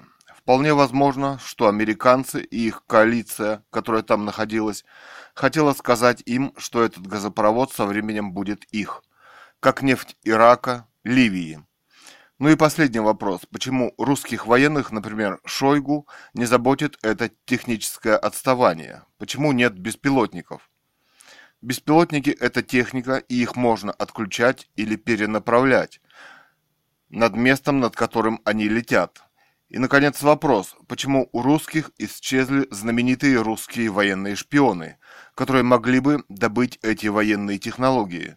У них наверняка есть слабые стороны. Боюсь, что многие из них превращены в отряд ФСБшников, пасущих, например, меня и мою семью, написавшую роман «Русская монархия». Их десятки и сотни. Они наполнили этот городок Сибирский – Некоторые разъезжают на своих, на сверхдорогих джипах спортивных. Часто они останавливаются прямо перед твоим носом, показывая, что уничтожить им тебя лишь пару минут вместе с моими детьми. Разъезжают по тротуарам тебе навстречу, почти в упор проезжают. Нужно иметь хорошее мужество, когда идешь со своими детьми в магазин, и тебя могут раздавить 10-15 раз. Нет места, где бы они не ездили. А собаки, которых они выводят на прогулку в течение всего дня, почему-то. Этих псин здесь никогда не было. Мы живем, мы живем здесь, в этом районе, очень давно, в течение многих лет. Одну из них, колоссальную, мама назвала лютоволком по традициям кинокритика Games of Thrones, сайт кинокритика Гановой Людмилы filmcritic.ru. Однажды, когда мы были в парке у, у, у, у монумента Ленина, с огромной псиной подошел какой-то дядя, и псина стала резвиться у моих ног. Мы видели редких собак в кино, в том числе питбулей, которые разрывают человека за считанные минуты. Я с намордниками здесь не видела ни одной собаки бойцовой. Нужно при, нужно при этом не забывать, что мне почти 70 лет, и я не очень хорошо хожу. У меня и, и меня на прогулке в магазин, например, поддерживает Илья. Я за него цепляюсь. Однако сегодня 17 февраля 2018 года. Я чувствую, что в нашу сибирскую суровую зиму тихонечко стучится весна. Кстати, смешно, когда я писала этот роман, я даже не думала о возможных реальных последствиях из-за написания. Здесь просто не принято говорить о монархии Николая II и о страшном расстреле царской семьи, включая барышень, принцесс и малыша 8 лет. А через день в какой-то шахте были убиты и спущены остальные члены царской семьи, город Алапаевск. Так был институт наследственной власти в государстве уничтожен. За сто лет, прошедшие после этого жуткого убийства, незаконного, явно по приказу Ленина, не было сделано ни одной попытки правовой оценки совершенного в Екатеринбурге. Я увидела вчера несколько карикатур Ёлкина. На одной из них на ракете взлетают Путин, Собчак и Грудинин, а основанием ракеты является мавзолей Ленина. Можно сказать, что их президентские выборы нелегитимны в России. Кроме того, нельзя не упомянуть Михаила Юрьевича Лермонтова в связи, в связи с этими же событиями, который написал в 1830 году стихи. «Настанет год, России черный год, когда царей корона упадет, забудет чернь к ним прежнюю любовь, и пища многих будет смерть и кровь». В них Лермонтов пророк по скрипту. Кстати, привычка советская, коммунистическая, называть Николая II кровавым, а воскресенье 2 января кровавое воскресенье, когда шествие папа Гапона было организовано к царю, чтобы передать письмо. В это время в России уже существовало много политических сил и так далее. Это очень похоже на провокацию. Эти люди шли скорее захватить царский дворец, кстати, убитых было очень немного. Это шествие было разогнано.